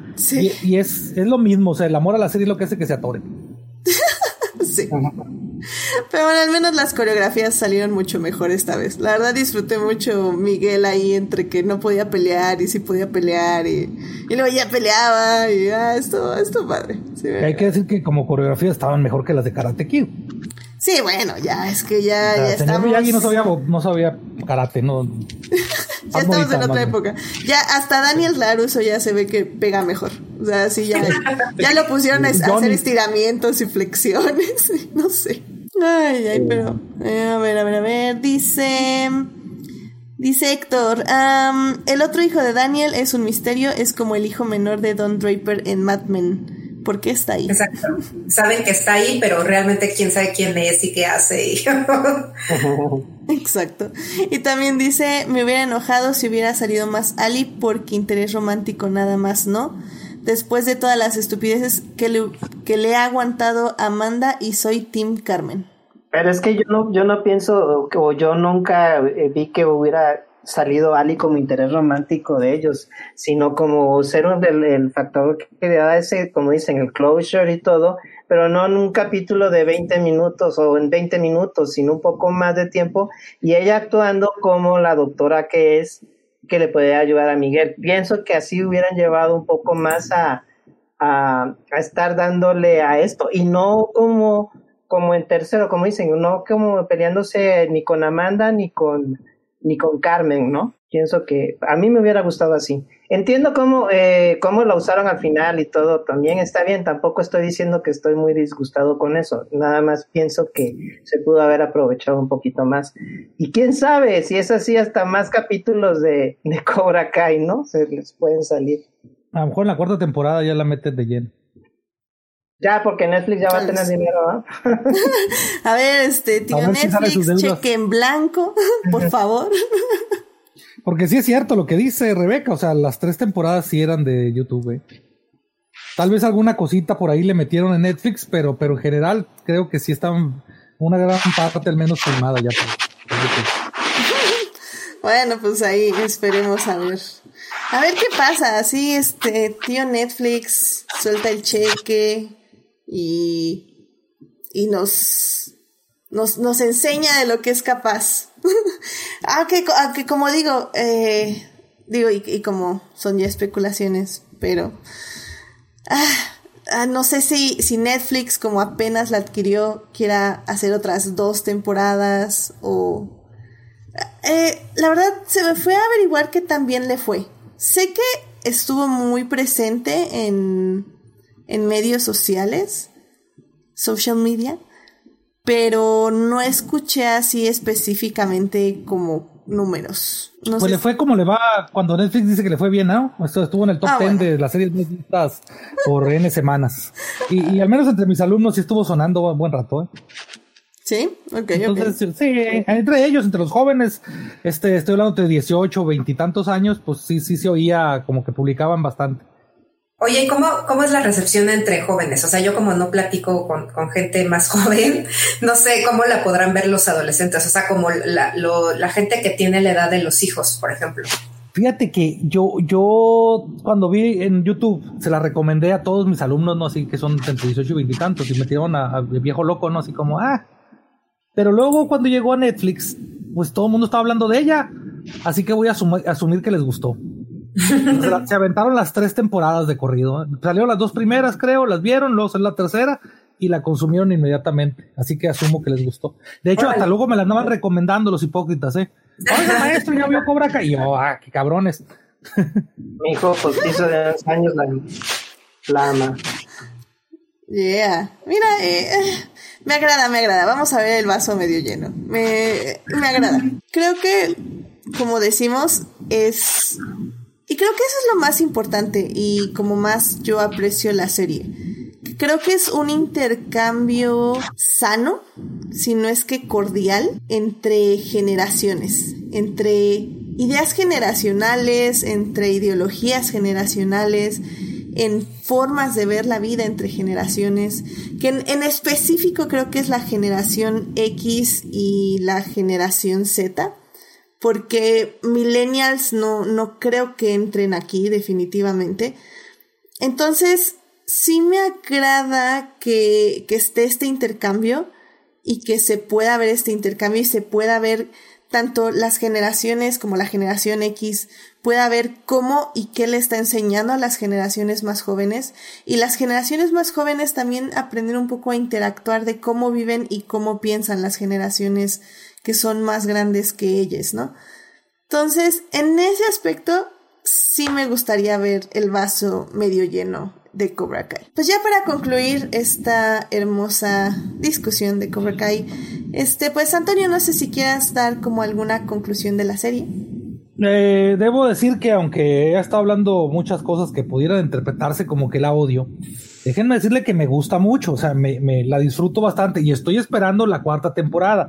Me gustó mucho como para consumirla en tiempo récord para mí, que son en dos o tres días, cuando yo tardo semanas en ver una, una temporada de 10 capítulos.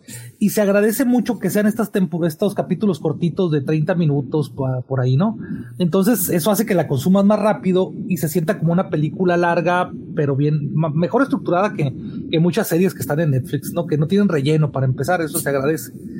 Y yo estoy así como en este punto, adoro que todo está en continuidad. Karate Kid 1, Karate Kid 2, Karate Kid 3 y solamente estoy esperando para la cuarta temporada Karate Kid 4.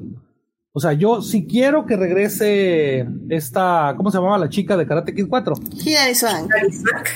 Ah, Hilary Swank. O sea, yo quiero que regrese Hilary Swank de perdido un capítulo y que diga yo también fui esta eh, entenada de, de, Miyagi y, aprendí esto y, pueda confrontar con otro, con otro pupilo de, Miyagi como es Daniel San. O sea, yo creo que eso es lo mejor que tiene la serie. Apartar Karate Kid 4 sería un error para mí. Pero en general me encanta. Completamente de acuerdo, pero lo malo de Hilary Swank es que yo creo que sí le tienes que hacer un cheque bastante grande para que llegue. Pero pues Netflix sí tiene varo, ¿no? o sea, yo creo que Netflix sí puede, invertirle. Completamente de acuerdo, completamente de acuerdo. ¿Y por Mira, aparte Hillary es como que artista de Netflix ahorita, ¿no? Sale cada... Ah, sale la de la del espacio, ¿no? La serie del espacio. Con que revenda Netflix otra vez nuestros datos a otra empresa ya con eso cabala. Eso. Adelante Netflix, tienes nuestra bendición. ya, ya, por mí encantado. Yo pago porque sale, salga Hilary Swank. Exacto. Ay, sí, sí, yo, yo sí, 100% de acuerdo. Aparte, eh, creo que va mucho con esta línea de, de ser una serie diversa, inclusiva, que bueno, nos quitaron a Aisha, pero, pero Hilary Swank sería ese ejemplo perfecto. Y digo, tenemos a a la hija de Daniel, que ya saben, pésima con los nombres, pero es Samantha. Samantha. Eh, tenemos a Samantha que sí nos enseña que las chicas pueden pelear y obviamente también tenemos a Tori. Tori, efectivamente, pero, pero necesitamos una mujer mentora que llegue y les diga karate. A lo mejor esa es de quien la regresa al lado oscuro a Tori. Digo, del lado oscuro la regresa al lado de la luz. Estaría padre. Porque Hillary, padre. Hillary era también una, una chica mala, ¿no? Entre comillas. ¿Era rebelde? Era rebelde. De hecho, por eso la enviaron de retiro con el señor Miyagi, por rebelde.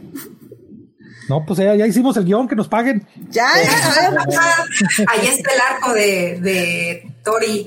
Por favor, o sea, escritores, o sea, yo no sé, ¿eh? siento que les da a veces flojerita, ¿eh? Seguir escribiendo, así que échale ganas, aquí, aquí les ayudamos. Capaz que va a ser la tía o la prima hermana o no sé. Ah, estaría Ah, mira, ahí está otro punto de Esteban. Y bueno, Esteban, eh, ¿cómo, ¿cuál sería tu conclusión que quieres dar ya de la serie? Que como dije, bueno, hay muchas cosas, pero está chida. Uno se deja llevar, la verdad es que se divierte mucho. Y nosotros no la vimos en un solo día. O sea, y eso que fue el primero de enero, el mismo día que se estrenó, ya habíamos este pues preparado todo para echarnos todo el día el maratón de Cobra Kai. Y pues fue un momento muy bonito. Entonces, este, así como también te había dicho con el Mandalorian, ¿no? Que lo veíamos los sábados por- para verlo en familia, este, pues la verdad es que también sí se disfruta mucho Cobra Kai en ese, en ese sentido. Y sí, este, también sacas un montón de chistes con las cosas tontas que hace Johnny que hace Daniel, que dices cómo puede ser posible, pero al final de cuentas son, son más risas que, que lágrimas, ¿no? Amén a eso. Sí, amén, amén. Completamente de acuerdo. Rebeca, ¿alguna conclusión que quieras dar de la serie?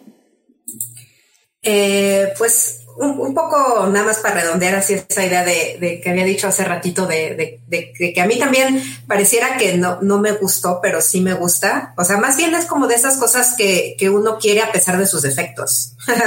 Entonces, creo que es como de esas este, comidas rápidas que sabes que no son lo más saludable, pero que son ricas y las quieres mucho porque te recuerdan a tu infancia. Un poco así la siento. Entonces, creo que tiene, tiene cosas que apelan mucho a, a- los recuerdos de uno, a cosas a la- las que uno les guarda cariño, ¿no? Como estas películas que uno vio cuando era niño o adolescente. Y es- ese espíritu, o sea, a pesar de todas las incoherencias narrativas y todo eso, me parece que ese espíritu sí lo conserva. Y yo creo que si sigue una, una digamos, como una consecución lógica, sí debería de aparecer Hila- Hilary Swank en la siguiente temporada. Y yo creo que también ya debería determinarse la que sigue. O sea, no me gustaría que trataran de alargarla más de lo, de lo necesario, porque creo que tampoco, al, menos por como la han llevado, ya no da para mucho, siento. O sea, tienen que derrotar al villano y, y tan, a menos que, bueno, salgan más villanos y entonces ya nos podemos ir forever, ¿no? Pero ojalá y no. O sea, ojalá y no, no se, se alargue innecesariamente. Y yo también espero ver la siguiente temporada. Y, yo, por ejemplo, yo esta, esta última tardé mucho en entrarle. O sea, se estrenó y la dejé pasar, pasar, pasar, porque además empecé a escuchar muy malos comentarios. Y dije, bueno, o sea, sí la voy a ver, pero a ver cuándo. Y entonces un fin de semana que dije, voy a ver algo ligero, pues la empezamos a ver aquí en casa y pues creo que igual nos le echamos como en tres días, porque si era así, pues otro capítulo, otro, otro. Y, y la vi bastante bien y no me pareció tan mala como los comentarios que había escuchado. Entonces, no sé, yo creo que le tengo fe a, a lo que vaya a ser Netflix y ojalá no nos defrauden y, y nos dejen con un buen recuerdo de la serie. Oigan, y Sí. en función de eso que dicen de la de una última temporada, yo no creo que vaya a ser, o sea, no creo que Netflix tenga planeado cuatro temporadas, yo creo que van a ser un poco más, porque otra vez vamos al problema del guion. O sea, viene el torneo en la próxima temporada, pero también te están este telegrafiando que regresa Terry Silver, el, el villano de la de, de Karate Kid 3. Uh, sí, es cierto. Entonces, o, o van a meter todo este hecho bola ahí para, para la- O lo van a extender en varias o temporadas. lo van a extender, y entonces yo voto más por lo segundo. Ok. Las So- cinco, sobre seis. todo si tienen, o digo, ustedes que dijeron que Reese tiene puede tener un arco de redención.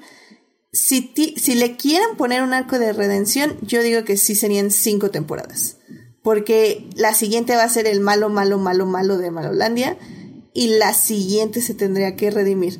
Yo no creo que lo rediman, pero como que sería la lógica. Pero ya más de cinco, yo creo que ya. O sea, y cinco y así lo estamos viendo porque a la fría, este. Bueno, si estamos viendo que cinco, entonces van a ser seis. sí. Va a ser como todo en Netflix, ¿no? Depende cuándo veamos la serie. Si la publican el, si aparece el día primero y la vemos todos el día primero, vamos a tener eh, Cobra Kai para rato. Sí, yo, yo también me acerqué con precaución. E igual había escuchado cosas malas de la serie pero tal vez por eso la disfruté mucho, porque ya iba como... Vas con expectativas bajas y te das cuenta que no era tan mala, ¿no? Exacto, exacto. Y... sí. sí, sí, sí, y también tengo mi trauma que no confío en ninguna narrativa por escritores, entonces... En este momento entro con precaución a básicamente todo lo que veo. Entonces, este, pero sí, la disfruté mucho. Igual hablé muy mal de la serie y tengo muchos miedos de lo que sigue. Pero sí creo que es muy guachable. Eh, la pueden ver en un día eh, o en dos. De hecho, Héctor nos está diciendo que la vio en dos días. Dice que fue loquísimo. y bueno, véanla. Está muy buena. Eh, con todos los peros que ya di, que ya le dimos del guion. la serie la pueden ver en Netflix, la primera, segunda y tercera temporada. Ya saben, ya pasó el mes del estreno, así que todavía cuenta su... que la vean, pero Netflix le gusta que veamos las series un mes, a un mes de su estreno, así que vean ahora, vean ahora.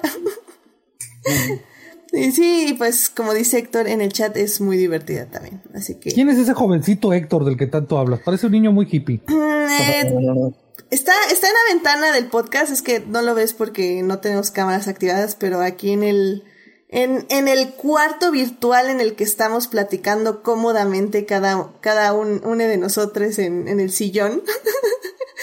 Este, Héctor está en la ventana tocándonos, viendo así, triste, así, con carita triste. con la nariz pegada, con la nariz pegada al cristal. Exactamente. Pero no está lloviendo, al menos Hace un poquito Aún. Aún. sí, muchos saludos, Héctor.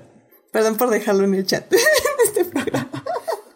Pero bueno, yo creo que con eso vámonos rapidísimamente. Tenemos todavía tiempo para hablar de las recomendaciones. Así que bueno, ya saben, vayan a ver Cobra Kai a Netflix. Y, y pues sí, este, disfrútenla, ¿por qué no? Diviértanse. Y recuerden, Strike First, Strike Hard, No Mercy. Ah, no, ¿verdad? Ese es lo de los villanos. No, no, no, no, no. bueno, vamos a las recomendaciones de la semana. I love movies. Gosh, I love movies. Muy bien, pues ya estamos aquí en las recomendaciones de la semana. Antonio, ¿a ti qué te gustaría recomendarle al público esta semana? Ay, ay, ay, voy a, voy a hacer así como muy básico, como dice la chaviza. Este, y voy a recomendar WandaVision. Este empieza como una serie con un misterio misterioso que te la envuelve con un moñito, la envuelve en un papel de colores, disfrazada de un sitcom de los 50, 60, 70, 80 hasta el momento, y poco a poco se va detonando en una serie Marvel en toda la expresión de la palabra. Así que esa sería mi recomendación para cualquiera que, que ande buscando algo que ver, que es atractivo, que se digiere fácil, este, que, que es divertido, Nada más que hay gente que, que tuvo problemas con las primeras dos temporadas porque, pues, yo creo que nos malacostumbró Netflix a darnos todos los capítulos de sopetón. Eh, entonces aquí es una serie que tienes que disfrutar como si estuvieras en los, en la prehistoria, ¿no? O sea, un capítulo a la semana. Esa sería mi recomendación. Excelente, ya saben, WandaVision ya está más que programada aquí en Adictia Visual. Eh, Monse ya este, ahorita brincó de emoción porque acabo de decir eso, obviamente. Entonces ya, este, váyanla viendo porque vamos a hablar de eso y pues sí, uno a la semana, sí, se disfruta más también. Acuérdense, hay, hay diferentes tipos de ritmos para las series y creo que WandaVision está bien. Creo que no es una serie que se tiene que binguachar. Pero bueno, así que disfrútenla ahí. Ahí estaremos viendo en Disney Plus todos los viernes esta serie. Excelente, muchas gracias, Anthony. Esteban, ¿a ti qué te gustaría recomendarle al público esta semana? Fíjate que yo tenía el terror de que le preguntaras primero a Toño, porque ya sabía que iba a decir WandaVision. Es que es por orden alfabético, lo siento mucho. Es orden alfabético, yo, yo no pongo las reglas. Ah, no, espera, yo sí las pongo. Y iba a decir WandaVision porque, bueno, nada más voy a decir esto porque, como ya dijeron de los sitcoms, pero a mí me gusta que tienen misterio en los primeros capítulos, que yo no sé cómo no pudieron ver eso, que hay algo que está ahí raro, que hay algo que dices que quieres descubrir como si estuvieras en la dimensión desconocida.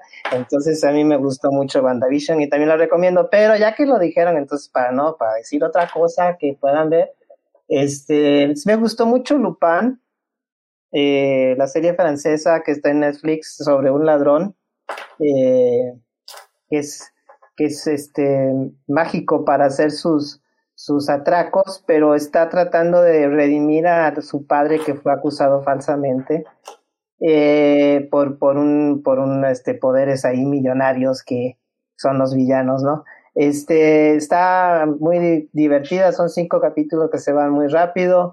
Este actor francés, Omar, ¿cómo se llama? Omar Sif, Sif, Sif.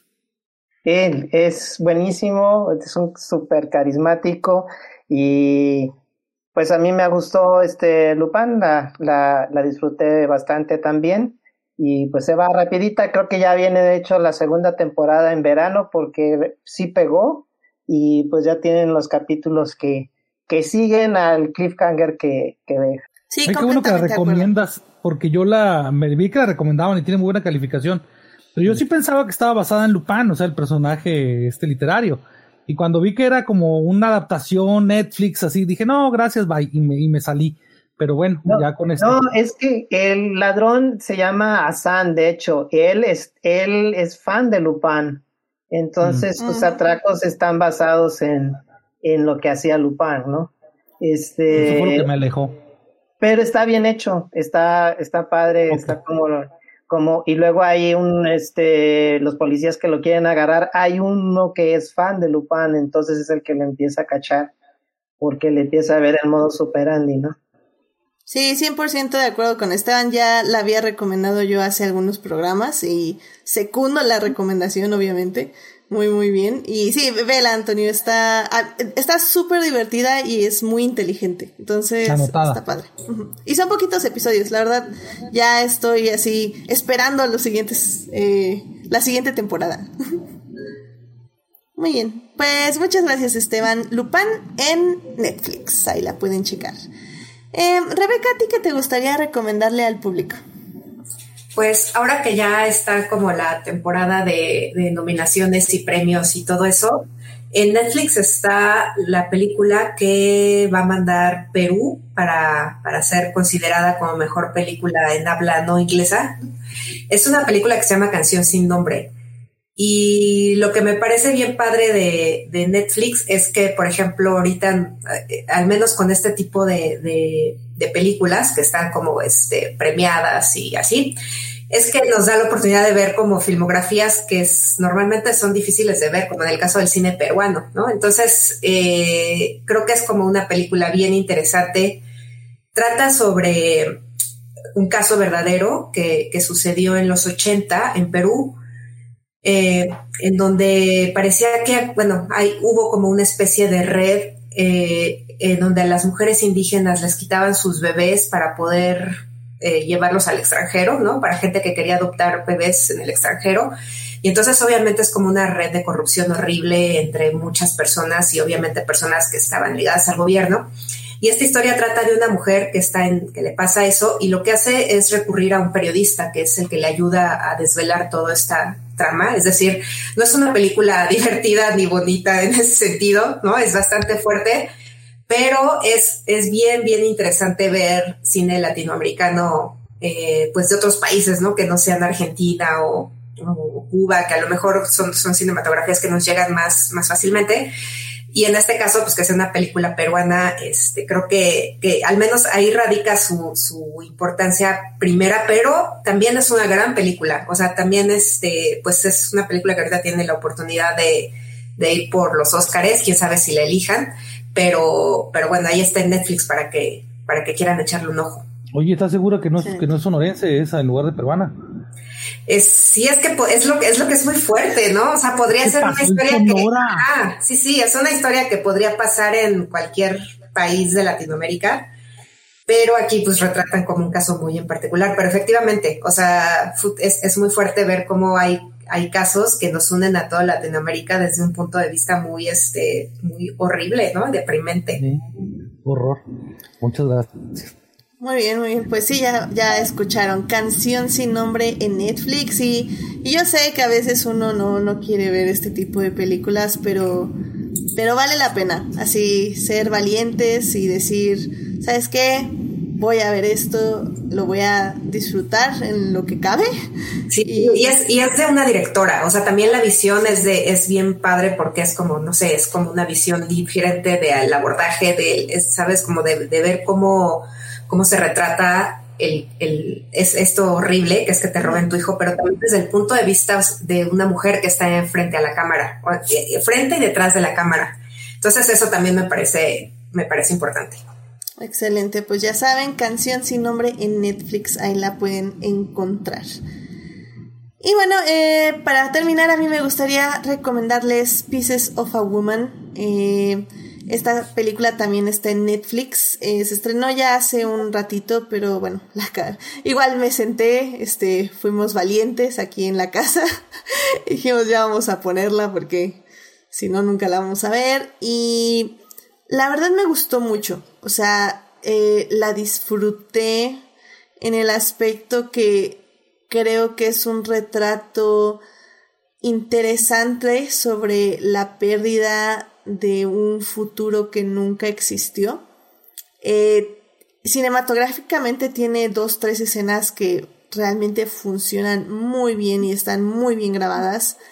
Em, no es perfecta, eh, tiene sus cositas eh, pero, pero creo que es interesante. Y, ¿El parto te refieres a esas escenas? En, eh, sí, incluyendo hay un plano secuencia, digo, no es ningún spoiler, hay un plano secuencia al inicio que dura creo que 20 minutos. Em, y esa es de un parto. Es un anticonceptivo perfecto para quien quiera mm. tener. Em, pero pero es, es, muy bonita la escena y muy triste al mismo tiempo. Entonces, eh, y bueno, no solo eso, creo que tiene varias cosas aparte de la plano secuencia. El plano secuencia es lo más vistoso, entre comillas, pero hay varias decisiones del director que me llamaron la atención y que me parecieron correctas. Otras no tanto, sinceramente pero creo que vale la pena verse, sobre todo por la actuación de Vanessa Kirby, que, que creo que entrega muchos matices eh, no tan no tan obvios y para para la frustración de los personajes secundarios pero creo que funcionan dentro de la narrativa. El final es un poco apurado pero también siento que ayuda un poco este paso del tiempo durante la cinta. Entonces, mm, vayan a ver. A mí me gustó, a mí me gustó fíjate también. Y sí se me hizo muy poderosa la escena del plano secuencia y, y triste que, pues si eres así medio chillón como yo, hasta así te pones a chillar. Sí, yo la, yo la sufrí bastante, pero creo que todo es porque Vanessa Kirby lo hace muy bien. O sea, le creí todo, todo, todo, así, todo lo que le dolía, ya sentía que me dolía. Entonces sí, creo que, creo que ella está perfecta en la película. Sí, 100% yo, yo también al final, sobre todo, yo ya estaba así como de esas, de esas películas que, que qué bueno que no vi en el cine porque en el final hubiera estado llorando. um, sí, véanla, realmente vale la pena. Y después ya, ya les hemos dicho, después de estas pelis se pone en WandaVision y ya no hay ningún problema. O sea. Exacto. Sí, creo, que yo cometí el error justo de un fin de semana ver Canción sin nombre y Pieces of a Woman. O sea, dije, bueno, de aquí hacía. Tuve, tuve, que beber en la tarde después de echarme, no sé, algo más ligero, porque sí, no, fue demasiado. Ya sé, ya sé. Sí, balance, le digo, también todo en un día se vale. Eh, es lo que yo hago con las películas de terror, me las echo todas en un día y ya casi no se sienten, pero, pero sí, o sea, si son personas más este, sensibles, balancenlas y ya, pero sí hay que verlas porque son importantes y, y el cine también nos trae estas otras realidades que no siempre son bonitas y, creo que eso también es muy importante de este arte. Y en un momento habrá, habrá un programa, voy a, voy a juntar una de tres de estas pelis y hablaremos de ellas porque también creo que la de Never Really Always Sometimes. Ay, es que se me fue el título largo, pero... Sí, eh, Never Really... Ay, no, no, es Always. Always always, sometimes, really, really, never, o al revés. es que justo me trato de acordar por, porque es como una especie de gradación, ¿no? Sí, exacto, exacto. Sí, no, es, es con never. Empieza, ah, sí, claro, never, really, really, sometimes, always. Sí. Never really, sometimes always. Sí, efectivamente. Creo que, que también es una peli muy, muy ad hoc con este Promising You. Digo, eh, perdón, ya me fui de este Pieces of a Woman. Y bueno, pues ahí voy a, voy a juntar unas tres para, para hablar en sí, a, mí la de Never Really, etcétera, fue mi favorita del año pasado. Ufa, es que es muy buena. Gran película, sí. Sí, completamente de acuerdo. Sí, yo creo que por marzo ahí vamos a estar hablando de, de tres de estas pelis. A ver, también sí me junto Promising Young Woman. Yo creo que estaría interesante hablar de estos tres. Pero bueno, ya les estaré avisando. Pero bueno, ya llegamos al final de este podcast. Este, muchísimas gracias por estar aquí, Rebeca, Antonio, Esteban. Eh, muchas gracias por venir al programa. Eh, gracias. Antonio, muchísimas gracias por venir. Eh, ¿Dónde te puede encontrar nuestro público? Muchas gracias a ti por invitarme, me encanta cuando me, invitan a Dicta Visual. Este, a mí me encuentran, ay, ay, ay, ya no sé si decirlo, pero tengo un podcast de terror. Este, me encuentran en Facebook como basado en hechos reales. Nada más que a veces estamos desaparecidos por semanas y meses, entonces tengan paciencia si, si nos contactan por ahí. hay, que, hay, que, hay que decir tu nombre tres veces, tres veces para que te aparezcas. Sí, así, en un espejo, a medianoche. Qué mello. Qué bello, qué bello, no, no, Sí, sí, porque uno nunca sabe qué puedo estar haciendo esas horas y me va a parecer así. no, no, no, definitivamente no hagan eso. pero, pero te esperamos en, en tu feed, definitivamente. Eso sí lo podemos hacer. pero bueno, muchísimas gracias. Gracias, Esteban, por venir. ¿Dónde te puede encontrar nuestro público? Muchas gracias, pues a mí me encuentran en un todo lado y en ningún lado. Estoy en Distorsión, es el podcast que hago en solitario, que son historias retorcidas de la música, eh, historias reales. Eh, no sé, desde por qué se peleó la telenovela de Metallica hasta fantasmas de Jim Morrison, ¿no?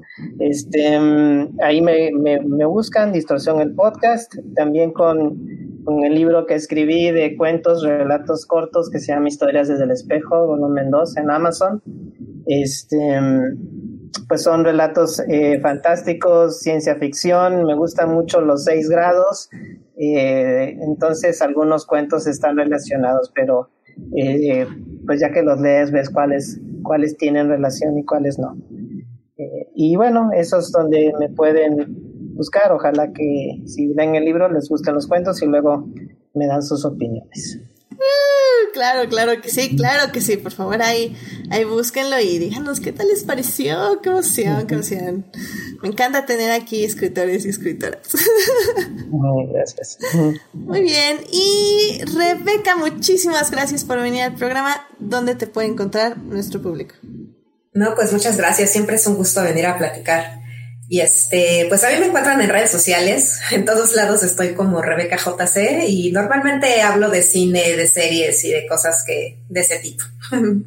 Excelente, excelente. Muy bien, muy bien. Ah, por cierto, Antonio, me preguntan, eh, Julián García en Twitch me dice, ¿el podcast se escribe así tal cual, basado en hechos reales? Así tal y cual, es una página de Facebook. Perfecto, es una página de Facebook. Ahí está, Julián. Muy bien, muchísimas gracias. Y bueno, a mí me pueden encontrar en HT Idea donde cada vez hablo menos Star Wars, ya saben, ahí con reseñas también y opiniones y ya va a regresar la Fórmula 1 y firmó contrato Luis Hamilton. Bueno, no, fue en la semana. Todo el mundo ya lo sabíamos, pero ¡yay! Luis Hamilton.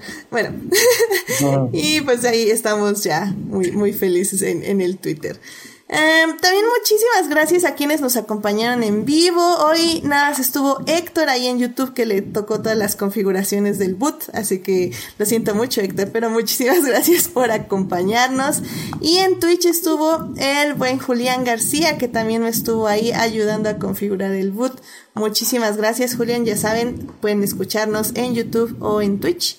Eh, ahí estamos haciendo cosas divertidas para que se entretengan con el boot, lo cual está interesante.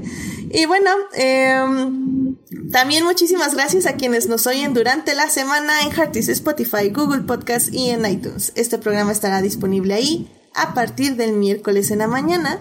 No se les olvide seguir este podcast en Facebook, en Instagram como Adictia-Visual para leer reseñas de películas y series y suscribirse al canal de YouTube y Twitch para que les avise cuando estemos en vivo. De hecho, eh, me voy a dedicar un poquito más, o sea, poquito más al Instagram. Así que si gustan ahí estar eh, pasando a saludar y dejando likes y comentarios, voy a estar haciendo reels con salvando lo que amamos de las películas y series que haga reseñas, a ver qué tal nos va y pues está divertido, está divertido. Eh, no sé de dónde voy a sacar el tiempo porque se me ocurren estas cosas y luego digo, bueno, ya que hora duermo, pero ah, está padre, está padre, así que... A dormir al panteón. A dormir al panteón. Exactamente, así que eh, pásenle una vuelta ahí en el Instagram a adictia-visual, que estaré cuidando un poquito más estas semanas, a ver qué tal nos va. Y bueno, pues muchos saludos a Juan Pablo Nevado, Jesús Alfredo, Taco de Lechuga, Fernando, a Almarubiela y Jessica que nos acompañan en las redes todos los días. Les agradezco infinitamente. Eh, la próxima semana vamos a ver si por fin podemos hablar ya de His Dark Materials, esta última, esta segunda temporada que se estrenó y que tiene muchas ganas de hablar una de nuestras invitadas. Eh, les, les confirmo, ya saben, el lunes ahí en el post de la mañanita, pero al menos ese es el plan. Así que bueno, pues muchísimas gracias por acompañarnos, que tengan una muy bonita semana, cuídense mucho, por favor, si salen usen cubrebocas y no salgan al menos de que sea súper necesario. Cuídense mucho, muy buenas noches, gracias Esteban, Antonio y Rebeca, cuídense mucho. Bye. Bye. Bye bye.